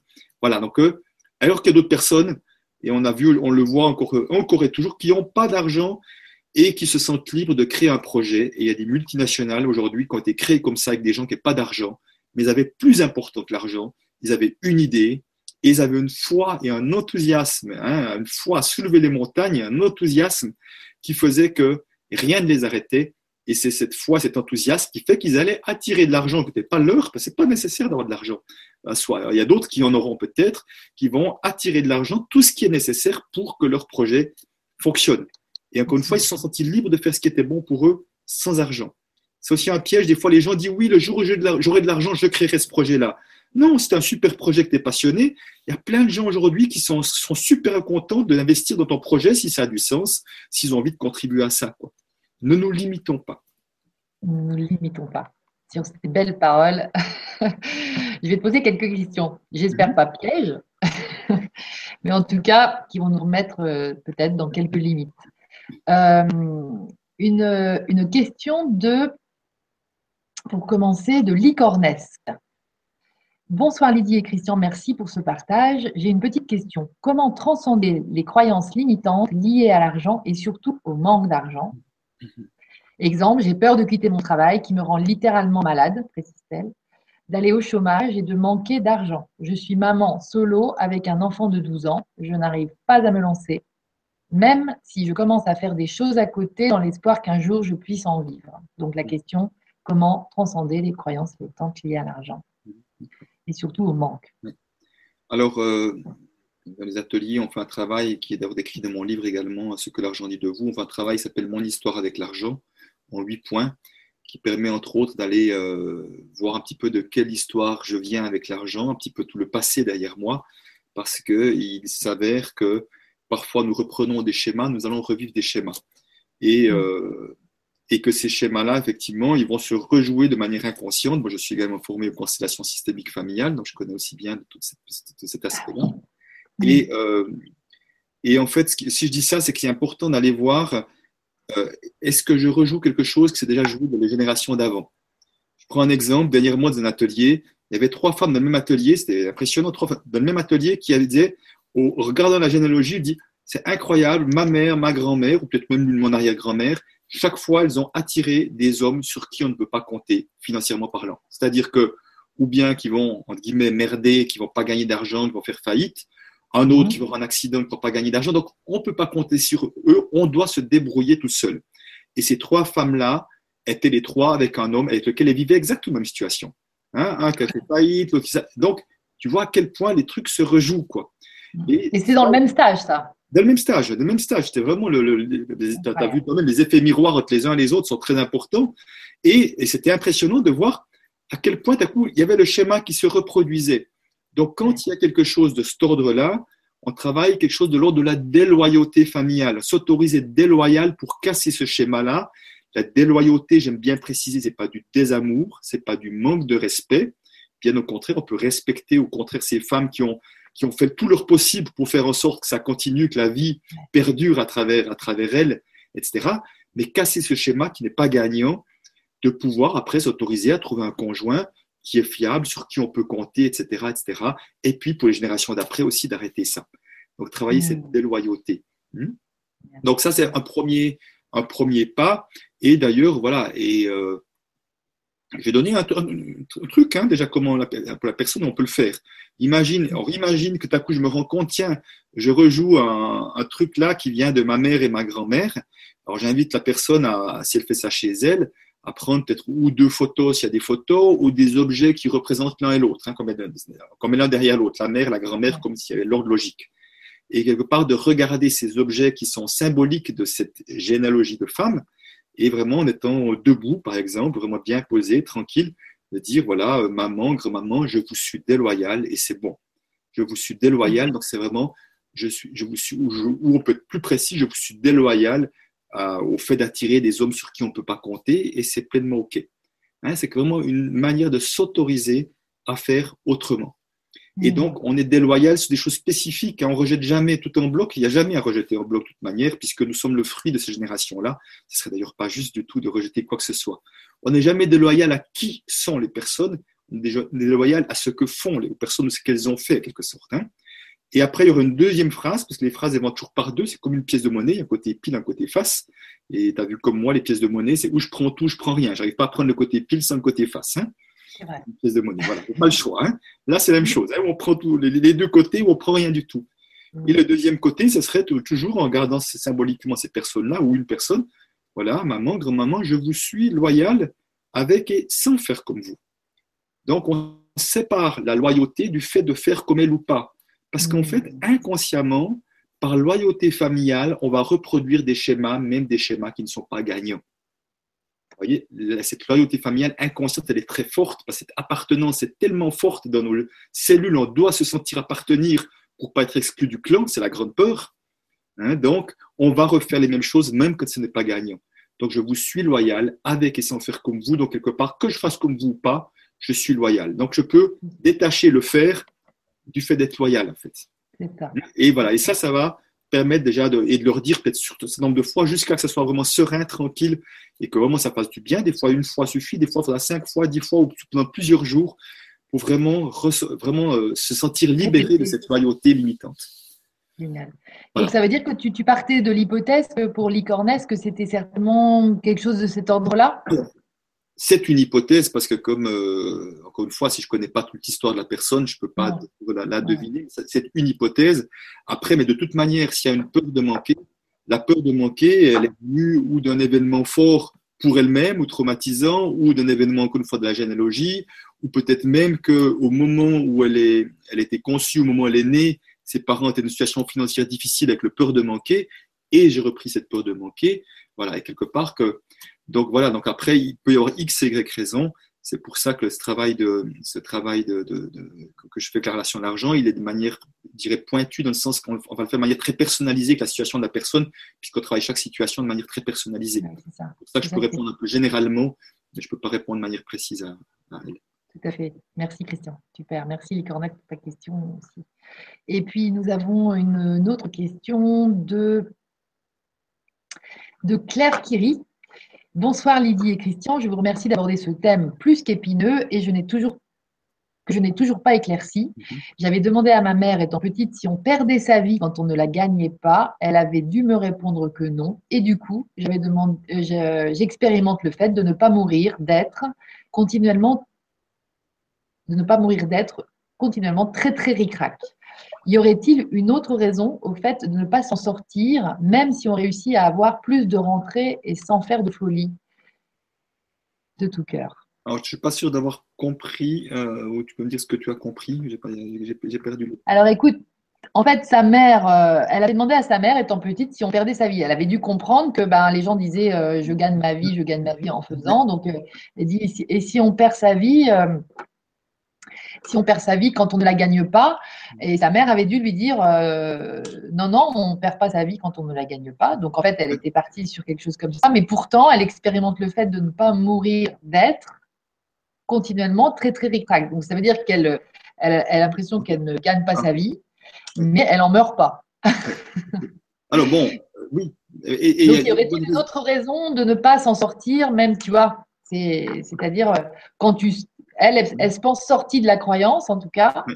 Et puis, malgré tout, elle n'expérimente pas un truc super terrible. Alors, alors euh, les personnes, effectivement, que j'ai appelées euh, saboteurs, ce mouvement, euh, ces personnes qui ont tendance à, repousser l'argent, à le garder à distance, en quelque sorte. Donc, ce sont des personnes qui ont une ou plusieurs projections négatives sur l'argent. Alors, c'est sans doute, effectivement, ce, qu'elle aurait, mais simplement savoir que ces projections sont inconscientes. Si j'ai une mmh. projection négative sur l'argent, inconsciemment, je vais faire en sorte de ne pas attirer d'argent et de ne pas pouvoir vraiment m'en sortir. Donc, je ne peux pas être dans l'abondance, je précise vraiment, vraiment l'abondance financière, parce que l'abondance est tellement plus vaste qu'une histoire de oui. Euh, voilà. Donc, pour moi, c'est plutôt quelque chose de cet ordre-là qui, qui, doit euh, sans doute se, se jouer. Hein. Je pense. Mm. Après, j'ai comme envie de rebondir sur une chose, effectivement. Et c'est sûr qu'elle va expérimenter qu'on ne meurt pas d'être ric-rac, hein, mm-hmm. parce que ça peut paraître euh, provocateur et ça ne l'est pas en fait. Je n'ai jamais vu et je ne verrai jamais personne mourir par manque d'argent. Ça n'existe pas. On ne meurt pas par manque d'argent. C'est-à-dire on meurt par manque de nourriture, on meurt par manque d'air, éventuellement par manque d'abri pour se protéger euh, du chaud, du froid contre un ennemi potentiel, je ne sais quoi. Alors, bien sûr, bien sûr que l'argent est dans notre société le moyen préféré je ne parle pas de l'air qui heureusement est encore gratuit, je sais pas bien que ça restera tout le temps, mais c'est le moyen préféré de s'acheter à manger, si on ne le cultive pas soi-même, de pouvoir se payer un logement. Bien sûr, c'est le moyen préféré, mais c'est le moyen pour acheter. Tu vois ce que je veux dire par là? C'est que si demain, pour une raison ou une autre, on supprime l'argent et qu'on va décider de trouver un autre moyen d'échanger, on va pas mourir, quoi. Ça va être un peu compliqué au début, c'est sûr, mais on va pas mourir parce que encore une fois, ce n'est pas le manque d'argent, c'est le manque de nourriture, c'est le manque de ça.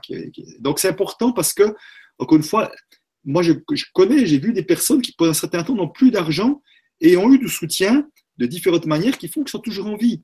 C'est ce qui se passe pour un certain nombre de réfugiés. je ne suis pas en train de dire que la vie est confortable. Je suis pas en train qu'ils ont du confort et que, que je souhaite ça à quiconque. Et vraiment, je vais mettre clair là-dessus. Je ne suis pas en train de dire ça, mais simplement, aussi longtemps que j'ai de quoi m'abriter du froid, du chaud, des dangers et que j'ai à manger, à boire, je reste en vie. Quoi.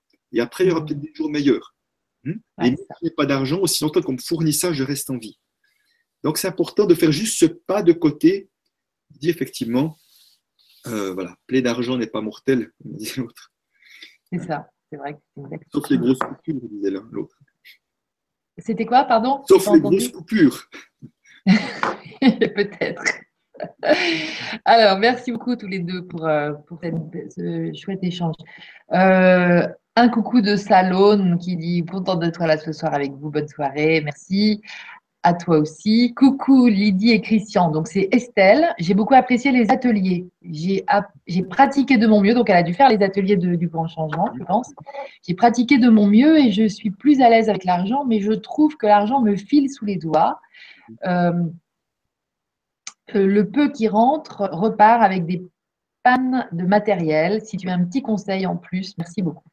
Oui, donc, là encore une fois, au moment où l'argent fout le camp, euh, parce que visiblement c'est ça, hein, qu'à un moment donné, il arrive des choses dans ma vie qui fait que je dois utiliser l'argent d'une manière qui n'est pas très joyeuse. Ça. Euh, voilà, donc ça peut, il y a deux choses derrière. Un, il y a encore une projection négative sur l'argent, encore à trouver, à débusquer en quelque sorte. Encore quelque chose sur l'argent que je mets. Alors, est-ce que c'est dans mon histoire familiale quelque chose que j'ai engrammé, hein, que les personnes disent, j'ai toujours entendu dire l'argent c'est sale, euh, tous les tous les riches sont des malhonnêtes ou des trucs comme ça. Tu vois, si j'entends voilà, si j'entends des choses comme ça et que j'ai engrammé ces croyances là, dès que j'ai un peu d'argent quelque part, euh, je vais euh, inconsciemment m'en débarrasser ou je vais attirer ce qu'il faut pour m'en débarrasser. C'est une première chose. Il y a une deuxième chose aussi que je vois vraiment, si je n'ai parlé tout à l'heure, c'est ce que j'appelle ces plafonds de verre. Qu'est-ce qui mm. se passe? C'est que j'ai inconsciemment se met comme des plafonds de verre. C'est que dès que j'arrive à un certain niveau d'économie, c'est comme si c'était le maximum auquel je pense que je mérite ou je crois que j'ai droit. Et plus que ça, c'est pas possible. Je donne un exemple. Si je viens effectivement d'un milieu social plutôt défavorisé et que mhm. voilà, que dans ma famille, ils ont dû euh, trimer, travailler dur pour juste en sortir. Et là aussi, ben, dès que je commencerai à gagner un peu d'argent, euh, si j'en gagnais trop, c'est comme si je sortais de ce schéma familial-là. Ça peut inconsciemment, encore une fois, générer des peurs, euh, de, de, plus appartenir au clan, d'être séparé des choses ou d'être déloyal à eux. Et je vais attirer ce qu'il faut pour finalement euh, revenir dans le schéma familial ou dans le, giron, en tout cas qu'on ne s'autorise pas à gagner de l'argent. Et surtout, j'entends des personnes qui disent, qui ont, vraiment entendu, qui disent, mais moi, effectivement, j'ai entendu, non, l'argent, c'est pas fait pour nous, quoi quand on, entend ça, hein, voilà, l'argent, c'est pas fait pour nous, c'est pas pour notre famille. Donc, tu vois, il y a un moment donné quelque chose qui fait que.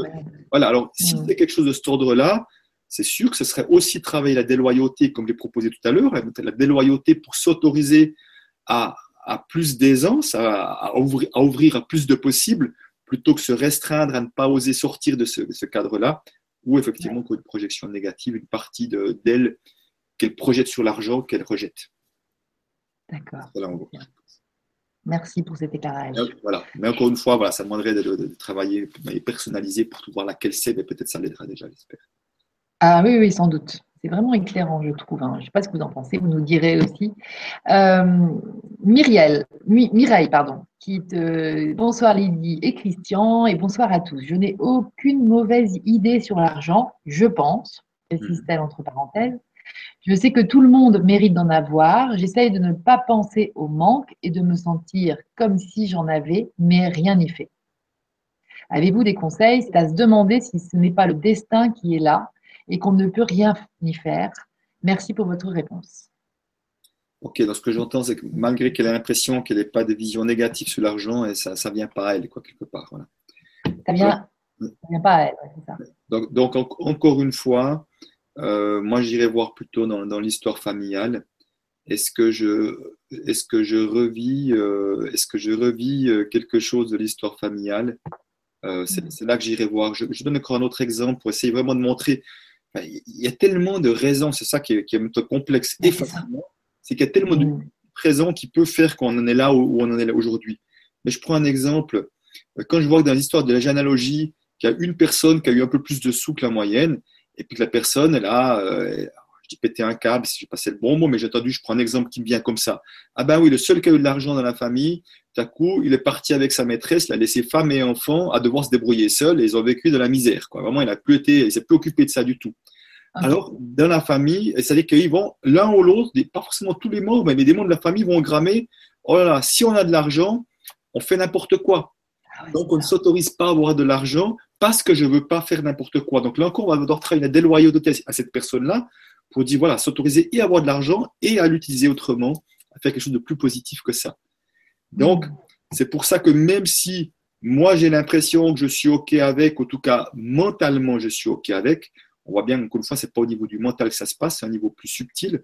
Est-ce qu'il y aurait des histoires dans la famille? Est-ce que moi-même j'aurais vécu des histoires dans ma vie? Je prends un exemple. Si moi-même j'étais témoin de, de conflits, par exemple, entre mes parents au sujet d'argent, ou entre des membres de la famille, ou que j'étais moi-même en conflit avec euh, ma meilleure amie ou ma sœur et qu'on ne s'est plus causé pendant un moment, je vais engrammer, ah ben l'argent c'est une source de conflit, donc surtout pas d'argent pour, pour, pour, pour, éviter le conflit. Quoi, hein. Voilà, donc il y, a, il y a tellement, encore une fois, de raisons qui font que on va engrammer quelque chose inconsciemment et c'est ça qui est allé à dénicher. Donc, je peux, voilà, ça peut donner quelque chose. À dénicher, à creuser. Voilà. Dans une profondeur. Euh, alors, Christine Lowe dit juste euh, en se marrant, j'ai l'impression de cumuler tous les profils à problème avec l'argent. C'est possible ça, Christian? Alors, non, c'est-à-dire que tous les profils, le, troisième profil, j'ai appelé montagne russe, il cumule un peu les deux. C'est-à-dire que je suis euh, écureuil pendant des moments, puis après, je fais d'une, voilà, je, n'importe quoi, je mets des guillemets, hein, parce qu'il n'y a pas de culpabilité à avoir, mais je me mmh. débarrasse de mon argent. Donc ça, quelque part, ça, ça c'est plutôt ça qui, ce profil-là qui cumule un peu le tout. Ce qui est intéressant dans ce profil montagne russe, c'est qu'il y a certaines personnes pour qui ça arrive de manière assez récurrente. Je prends l'exemple, si j'ai un plafond de verre qui est assez bas, supposons 1000, 5000, 10 000 euros, c'est comme inconsciemment, c'est inconscient, hein, le maximum que je m'autorise à avoir comme économie. Donc chaque fois que j'y arrive, je vais ou dilapider l'argent, attirer quelqu'un, ou avoir une panne ou je sais pas quoi. Donc si j'arrive assez vite, de manière régulière, ça fait tac, et puis ça redescend, ça remonte et ça redescend. Mais d'autres, ça va être trois fois dans leur vie. C'est-à-dire qu'ils vont économiser pendant 20 ans et tout à coup, ils vont faire une faillite. Il va y avoir une grosse tuile qui arrive. Ils vont trouver un conjoint qui va euh, tout, ou un associé qui va tout dilapider ou des choses comme ça. Et puis, ils vont savoir commencer une fois et ça va durer 10 ans. Donc, certains, ça peut être de manière assez récurrente et d'autres, ça peut être sur des très longues périodes. Mais c'est le même principe, si on veut. Simplement qu'une mmh. fois, ils n'ont pas on n'a pas les mêmes plafonds de verre les, uns et les autres, qui fait que certains, ça peut durer longtemps, on peut accumuler beaucoup d'argent avant que finalement, ça pète quand même. D'accord. Après, peut-être que, oui, ce que je peux dire par contre, c'est que on peut changer de profil, euh, on peut changer de profil euh, en cours de vie. Euh, j'ai cette histoire que j'aime beaucoup lors d'une conférence, c'était un, gars qui me dit, mais moi j'étais effectivement écureuil, gamin, j'étais dans un internat, et euh, j'économisais, j'étais un vrai écureuil qui économisait de l'argent dans des, sous dans une enveloppe et je cachais mon enveloppe sous un tas d'habits. Et donc vraiment, un écureuil déjà gamin, comme moi j'étais écureuil gamin déjà avec mon argent de poche. Et un jour, euh, je vais dans mon, de mon armoire, je cherche mon enveloppe, plus d'enveloppe. Il s'est fait piquer son argent. Et ce qui est important de voir, c'est pas l'événement qui est important, c'est la réaction émotionnelle. Et lui, le, gars, le, mot qu'il utilise, j'étais traumatisé. C'était pas juste, oh, ça m'embêtait, hein, traumatisé. Donc, vous voyez, événement émotionnel très fort. Qu'est-ce qu'il dit? Depuis ce moment-là, chaque fois que j'ai de l'argent, je le dépense tout de suite. Comme ça, on ne peut pas me voler. Donc, c'est très clair. là, en l'occurrence, là, on a un exemple très clair d'où vient son comportement, un événement, et à partir de là, je change. Et le gars avait une quarantaine d'années, je dis aujourd'hui, je fonctionne toujours comme ça. Dès que j'ai de l'argent, je le dépense. Donc, quelque part, le traumatisme encore tellement fort et tellement vivant pour plus qu'il m'arrive un truc comme ça, je ferai en sorte de ne pas avoir, que je n'ai pas d'argent à voler, quoi. Mais bien sûr que tu peux bien imaginer que bah, c'est pas gagnant, puisque quelque part, dès que j'ai de l'argent, il faut vite, vite, vite me débarrasser par peur de me le faire voler. Ça peut pas être gagnant non plus. Donc voilà, donc là, quand on a un exemple comme ça, on voit un changement de fonctionnement et on voit très bien que ce changement de fonctionnement, il y a toujours quelque chose qui s'est passé ou chez moi ou dans la famille ou que j'étais témoin de quelque chose qui fait que j'ai une vision différente. Hmm. C'est encore un engrammage. Merci Christian. Euh, et merci Christine aussi. bonsoir Lydie, c'est étoile 1709. Bonsoir Lydie, Christian et les éveillés. Comment effacer les fausses croyances familiales sur l'argent? Car aujourd'hui, je m'aperçois que, ce, que c'est cela qui me bloque pour m'épanouir financièrement. C'est comme si je ne pouvais pas dépasser la misère qu'ils ont connue et rester à, à ce qu'ils ont vécu. J'en suis consciente, car je vis certaines de leurs expériences à ce sujet. Gratitude pour votre réponse. C'est des questions qui ont été posées avant que tu commences à répondre, donc parce que c'est vrai que donc, donc, là, je peux juste redire, voilà, on retravaille la déloyauté, on peut vraiment reprendre ce que j'ai dit. Hein, encore une fois, symboliquement des objets ou des photos qui représentent tous ceux qui ont vécu ça et s'autoriser d'être déloyal et vraiment le dire avec le cœur. On ne rejette pas ces personnes, vraiment ce respect mmh. avec le cœur. je suis déloyal et c'est OK. Je vous suis loyal avec et sans être dans la misère comme vous. Et on peut le faire aussi avec des gens, euh, des gens vrais comme en constellation. Oui, alors bah, c'est ce que je fais en atelier. Bien sûr, en atelier, je bah prends des représentants parce que après, oui, on pourrait avoir une soirée entre, avec des amis ou comme ça, se voir et vraiment juste représenter les personnes pour le dire devant quelqu'un qui représente mon père, ma mère ou les générations d'avant. Absolument. C'est encore mieux si c'est possible. Ok. Et puis à Serge. C'est intéressant parce que dans les questions, ça ressort souvent. Et, la notion de déloyauté familiale, c'est certainement ce qui se travaille le plus dans les ateliers. Hein. C'est vraiment ça qui sort de manière euh, systématique. Euh, voilà, ce nombre de choses. Et, c'est vrai que ça, ça, révèle une, vraie croyance euh, sociétale, en fait, hein, que qu'on est comme une chaîne, voilà, que c'est important, quoi, de, se sentir. C'est un truc qui va, qui va avec le sentiment d'appartenance, en fait. Oui, oui, c'est vrai que c'est le besoin d'appartenance et qui est vraiment un besoin important, mais simplement qui est, si on veut, euh, bah, c'est vraiment ce que j'ai vraiment appris, j'ai fait beaucoup de communication violente, c'est vraiment la différence entre les besoins et les stratégies. Le besoin d'appartenance est un besoin important, mais si la stratégie que j'utilise pour être en appartenance, c'est de faire les mêmes choses qui me coupent de la vie, bah, ce n'est pas une bonne stratégie. Quoi. je peux être, en appartenance autrement. Tout à fait. Super. Alors, c'est Serge un ami Facebook qui est photographe. Bonjour Serge, bonjour Lydie, bonjour Christian. Merci pour cette proposition de Vivra. Pour faire court, avez-vous des pistes pour évoluer quand on ne sait pas recevoir? Je viens récemment de me rendre compte que c'était là un de mes soucis. Pas évident, pas évident en tant qu'artisan indépendant. Oui, bien sûr. Cela va bien sûr de pair avec une auto-estime limitée. Merci d'avance pour vos éclairs Voilà, ok. Donc, bon, ben, déjà, il y a, déjà la, lucidité de voir effectivement qu'il y a une estime de soi qui n'est pas aussi bonne qu'elle pourrait être. Donc, la, première chose, effectivement, euh, c'est ben, qu'est-ce qu'il peut mettre en place pour euh, avoir un regard sur lui qui est de plus en plus positif? Parce que l'estime de soi, c'est juste, c'est juste le fruit du regard sur moi. Je n'ai pas besoin d'en faire des, études universitaires pour avoir un regard positif. Moi, j'ai fait des mm. études universitaires et je suis sorti avec une estime de moi extrêmement faible parce que, encore une fois, ça se passait de moi en moi. Hein. Si je vais chercher les choses à l'extérieur pour penser que je suis quelqu'un de bien, ça court un piège. Mais simplement, euh, pour moi, l'estime de soi, c'est déjà euh, comment est-ce que je peux mettre en place des choses différentes, comment je peux commencer à faire des choses autres que je fais, donc autrement dit sortir de ma zone de confort. Ça n'a pas besoin d'être de, grandes choses, mais de faire toute une série de petites choses différentes pour finalement voir que je suis capable de d'évoluer autrement, de faire d'autres choses et, et de ne pas me limiter. Ça, c'est la première chose. Parce qu'effectivement, c'est dans le grand piège, c'est le grand piège, encore une fois, si moi je me vois comme quelqu'un qui n'est pas OK, qui n'est pas assez bien, qui n'est pas de valeur, je vibre quelqu'un, je vibre le manque de valeur, je vibre, je vibre le, le je suis pas assez bien, et quelque part les autres font juste que me le renvoyer, quoi. Hein. Ils font juste que me renvoyer ce que je vibre. Donc on en mm. revient à ce que je disais euh, tout à l'heure, comment est-ce que je peux vibrer euh, le, le, le, le, mieux possible, le plus haut possible? Donc vraiment, comment est-ce que je peux vraiment euh, être tranquille, en paix avec qui je suis aujourd'hui? Hmm? Parce que quand on, parle de manque d'estime de soi, ça veut dire je ne suis pas comme je devrais être. Tu vois, je devrais être autrement que comme ça. Et encore une fois, euh, je devrais être autrement comme ça, je, vibre encore du manque. Et, euh, c'est important, euh, j'ai découvert, c'est certainement que ceux qui écoutent, certain nombre de personnes connaissent, Frank Lopve, je ne sais pas si tu connais, ou Lopve, je ne sais pas si on dit le Et je trouve effectivement qu'il parle magnifiquement de, de ça en tout cas, euh, ceux qui pourront me rejoindre sur mon profil personnel Facebook, j'ai mis une vidéo que je trouve extrêmement parlante, j'ai écouté au boucle. Pour moi, il, il parle vraiment de ce travail-là.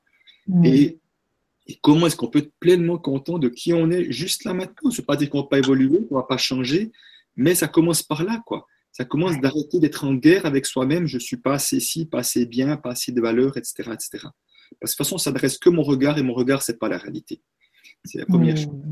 Après, euh, ça me permet peut-être d'introduire la question de, l'enfant non désiré, qui est aussi un des grands classiques dans les ateliers.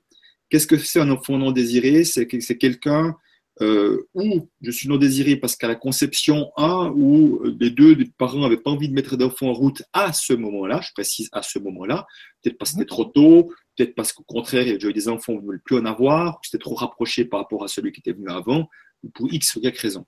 Ça, c'est une première manière d'être non désiré. Il y a une deuxième manière d'être non désiré, effectivement, c'est euh, que au moment, de la, au moment de la naissance, un ou les deux parents désiraient un enfant d'un autre sexe. Alors, ce qui est fascinant dans cette histoire-là, c'est que même quand je ne le sais pas, on ne me l'a jamais dit, inconsciemment, je le sais. C'est-à-dire que mm. je vais engrammer, puisque je ne suis pas désiré, je ne mérite pas la vie. Et puisque je ne mérite pas la vie, d'une part, je vais devoir, je vais en faire beaucoup, beaucoup pour montrer que je mérite cette vie-là, d'être en vie. Donc des gens qui ont à côté euh, soit parfaits, perfectionnistes, qui vont faire beaucoup comme s'il fallait vraiment le prouver, tu vois, euh, y a mm. l'effort. Parfois même, on va même le prouver vis-à-vis du ou des parents concernés, on faire plein de choses vis-à-vis du parent ou des parents Hein, euh, pour espérer encore un jour mon fils, ma fille, formidable, soit mieux en vie, euh, même si on ne te voulait pas, même si tu es un garçon, même si tu es une fille. J'ai jamais vu que ça marchait pour quiconque. Hein. Plus les gens font, moins ça marche. C'est mmh. normal, on fait des choses inconsciemment avec des attentes. Et effectivement, dans ces euh, attentes-là, ben, plus j'ai d'attentes, plus ça crée de la résistance. Ça, c'est une loi physique. Hein. Ça met, Les attentes mettent de la pression. Hmm? Ah. Donc, euh, voilà, donc les personnes vont faire beaucoup, beaucoup. Et surtout, ce que je vois, c'est que ce sont là-dedans, enfin, c'était moi-même mon cas également, je connais bien cette situation-là. Euh, nous sommes là-dedans les spécialistes du donner et euh, les mauvais élèves du recevoir. C'est-à-dire hmm. que si nous avions deux tuyaux à l'intérieur de nous, un tuyau du donner, un tuyau du recevoir, le tuyau du donner, il est bien débouché, oh là, ça y va. On donne, on en fait, on amène plein de choses, etc. Par contre, le recevoir, alors là, c'est compliqué. Alors c'est difficile et de recevoir de l'argent, c'est difficile et de recevoir du soutien, et parfois je vois que c'est même difficile même de recevoir au niveau de l'intimité également. Je crois que je suis aussi celui mm. qui doit donner, donner, donner. Donc ça veut dire que quelque part, ça circule pas vraiment, puisque moi je suis capable de donner, et je peux même me perdre en termes d'énergie. Par contre, à mon tour, je n'arrive pas à recevoir. Et c'est ce que je leur dis souvent, mais euh, et ça paraît normal aujourd'hui. mais je dis, mais attends, si tout le monde était comme toi, c'est qui qui va recevoir Si personne ne veut recevoir, on veut tous donner. Là, on va avoir un problème. Quoi.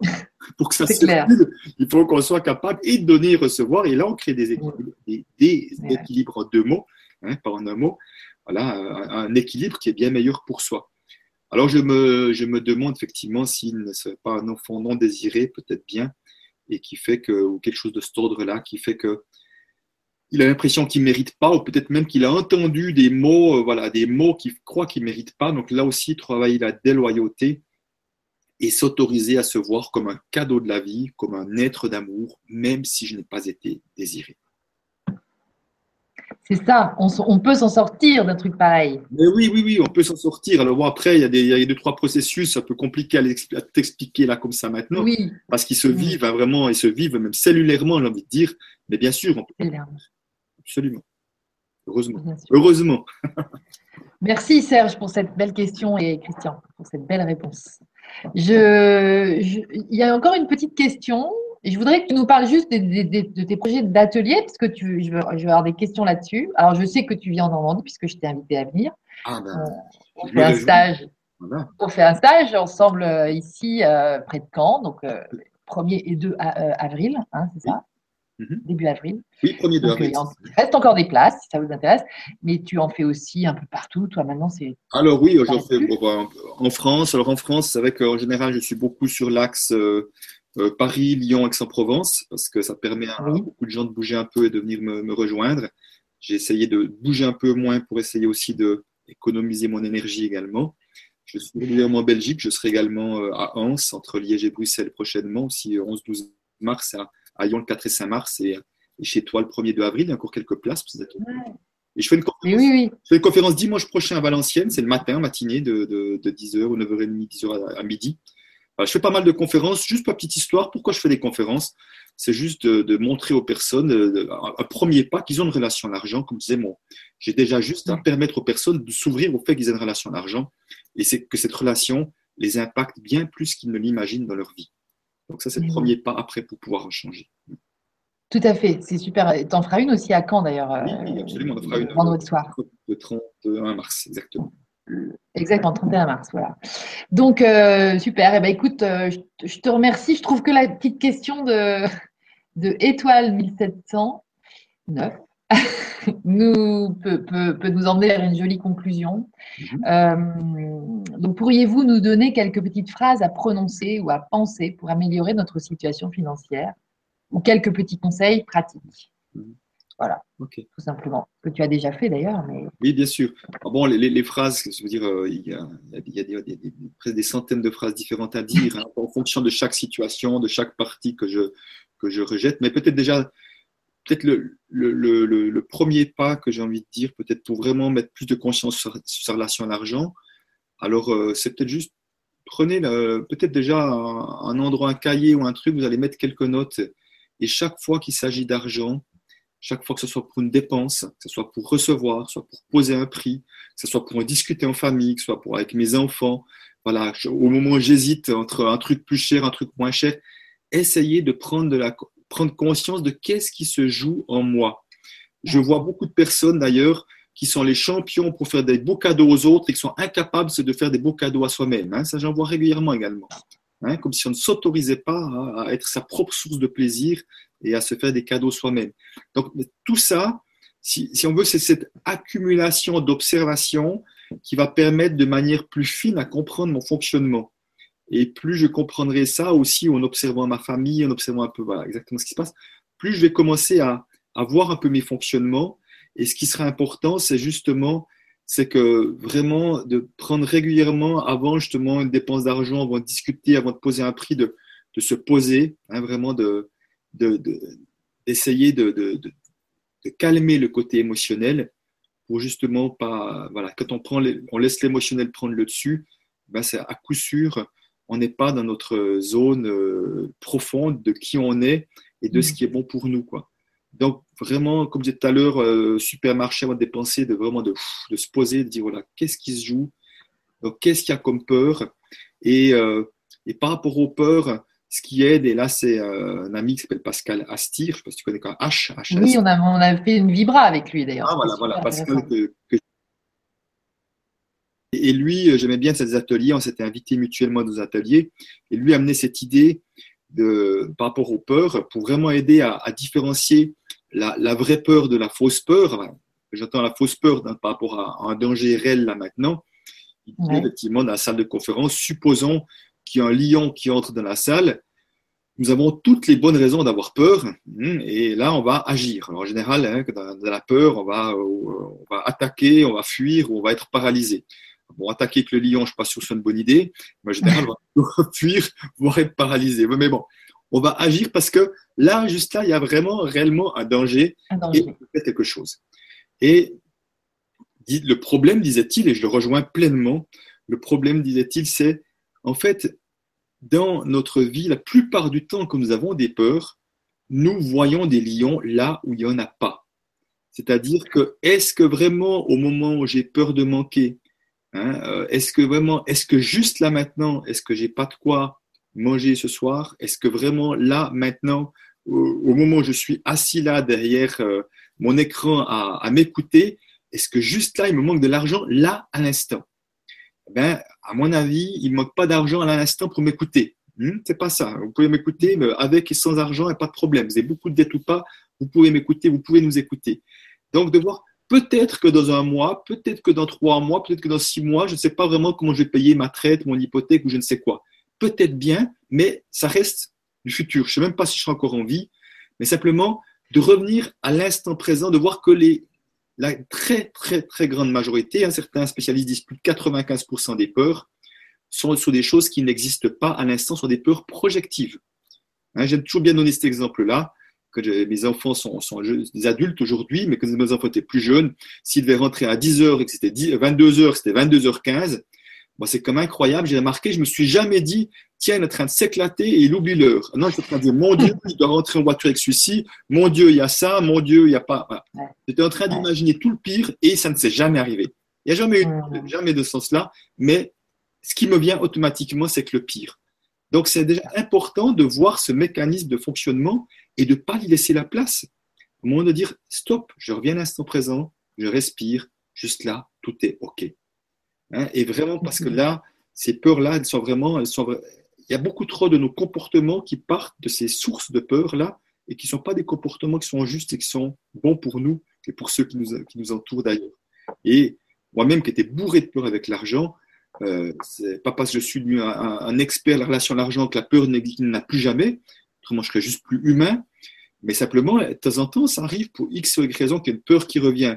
Par contre, ce que je dis, c'est qu'au moment où la peur revient, la seule et unique chose que j'ai à faire en priorité, c'est de m'occuper de ma peur. Surtout ne pas agir à partir de l'endroit de peur, parce qu'encore une fois, ce n'est pas une peur par rapport à un problème réel, c'est deux contrats qui s'annulent, mon Dieu, machin, j'ai moins d'entrée, je sais pas quoi. C'est juste un truc euh, archaïque hein, qui, est réveillé. Donc, si je ne si je suis pas conscient de ça, je vais vite, vite, vite agir, faire des choses pour me rassurer, trouver de nouveaux contrats. Je vais déployer plein d'énergie à mauvais escient. Là, juste m'occuper de ma peur et m'occuper de la peur, dire, OK, est-ce qu'il y a réellement un problème là maintenant? Est-ce que, qu'est-ce qui se passe là vraiment? Et au je respire un bon coup et tout, je dis non, je crois qu'il n'y a pas de problème. Voilà, donc euh, Vraiment, c'est ça. Après, je dirais pour les phrases, euh, euh, les phrases, ben, ça sera vraiment l'objet du deuxième livre. On allait de manière beaucoup plus poussée que sur mon premier livre, même s'il y a déjà quelques clés sur le premier livre. On allait vraiment beaucoup, beaucoup plus poussé pour que les personnes pourront euh, elles-mêmes travailler elles-mêmes avec toute une série de, clés. Donc, c'est vraiment mm. ça que j'inviterais à voir. Eh bien, écoute, on va se, on va se jeter sur ce livre quand il va, qui, va arriver. Tu disais qu'il arriverait quand Alors, normalement, fin mai, début juin. Je disais, malheureusement, je ne peux pas donner le titre, mais c'est chez Jouvence qui va sortir. D'accord. Pour ben, ceux qui me suivent sur Facebook ou ailleurs, ben, ils auront de toute façon toutes les informations. Euh, peut-être oui, peut-être aussi, peut-être on peut juste donner mon site également pour ceux qui veulent aller voir les, euh, euh, les, ateliers un peu partout à gauche, à droite. Trois fois W, C comme mon prénom, Juno comme mon nom, avec un D au bout, conseil au singulier, donc tout en un mot, hein, 3 fois wcjuno conseil au singulier.com. Donc vous trouverez sur, les, la première news, il y a un lien pour toutes les dates à tous les endroits, que ce soit les ateliers pour les particuliers, les ateliers pour les métiers d'accompagnement que je fais, également pour les coachs thérapeutes, des ateliers spécifiques, et puis également des, interventions que je peux faire pour les professionnels, je suis toujours à disposition dans les milieux associatifs ou ailleurs. Et après, tu fais aussi des mélanges pendant tes ateliers. Alors, bien sûr, non, je fais alors, à la carte en fonction de ce qui est demandé. J'ai m'accompagner même des, des, entreprises également qui voulaient mettre plus de, de, qui voulaient être plus transparents sur les salaires, mettre en place des nouvelles grilles de salaire, de voir ce qui se jouait derrière. Voilà, il y a, toute une série de choses. Et je, je, suis convaincu que de plus en plus, nous allons être de plus en plus transparents. Nous allons vraiment euh, essayer de plus en plus de, de, choses, y compris dans les entreprises, pour mmh. justement qu'on arrête euh, de, de dilapider toute cette énergie sur des histoires d'argent, etc. Super. Merci. Ah, merci, merci beaucoup, Christian. C'était une belle soirée. Et puis, euh, puis voilà, merci pour euh, cette aventure que tu mènes. Euh, je, trouve que tu es assez exceptionnel dans ton genre. on n'en connaît pas beaucoup des pionniers comme ça qui nous font, qui injectent de la conscience dans nos, dans nos pratiques quotidiennes et notamment dans notre relation à l'argent. Et franchement, on y gagne bah, c'est le cas de le dire là cette fois. On y gagne beaucoup de richesse, même si c'est pas que de l'argent. Bah beaucoup de liberté. Alors je t'embrasse très fort et puis bah, peut-être à bientôt. On remettra ça peut-être un jour parce que les choses évoluent. Voilà. Alors merci d'être venu en tout cas. Merci. Puis on se voit bientôt à quand. Je me réjouis en tout cas. Voilà, au revoir. Avec plaisir. Je souhaite à tous le, le meilleur, avec et sans argent, mais le meilleur quand même. Merci à toi. Merci à tous d'avoir été là ce soir et à très bientôt. Pas la semaine prochaine, mais la semaine d'après. Je vous retrouve. Bye. Bye.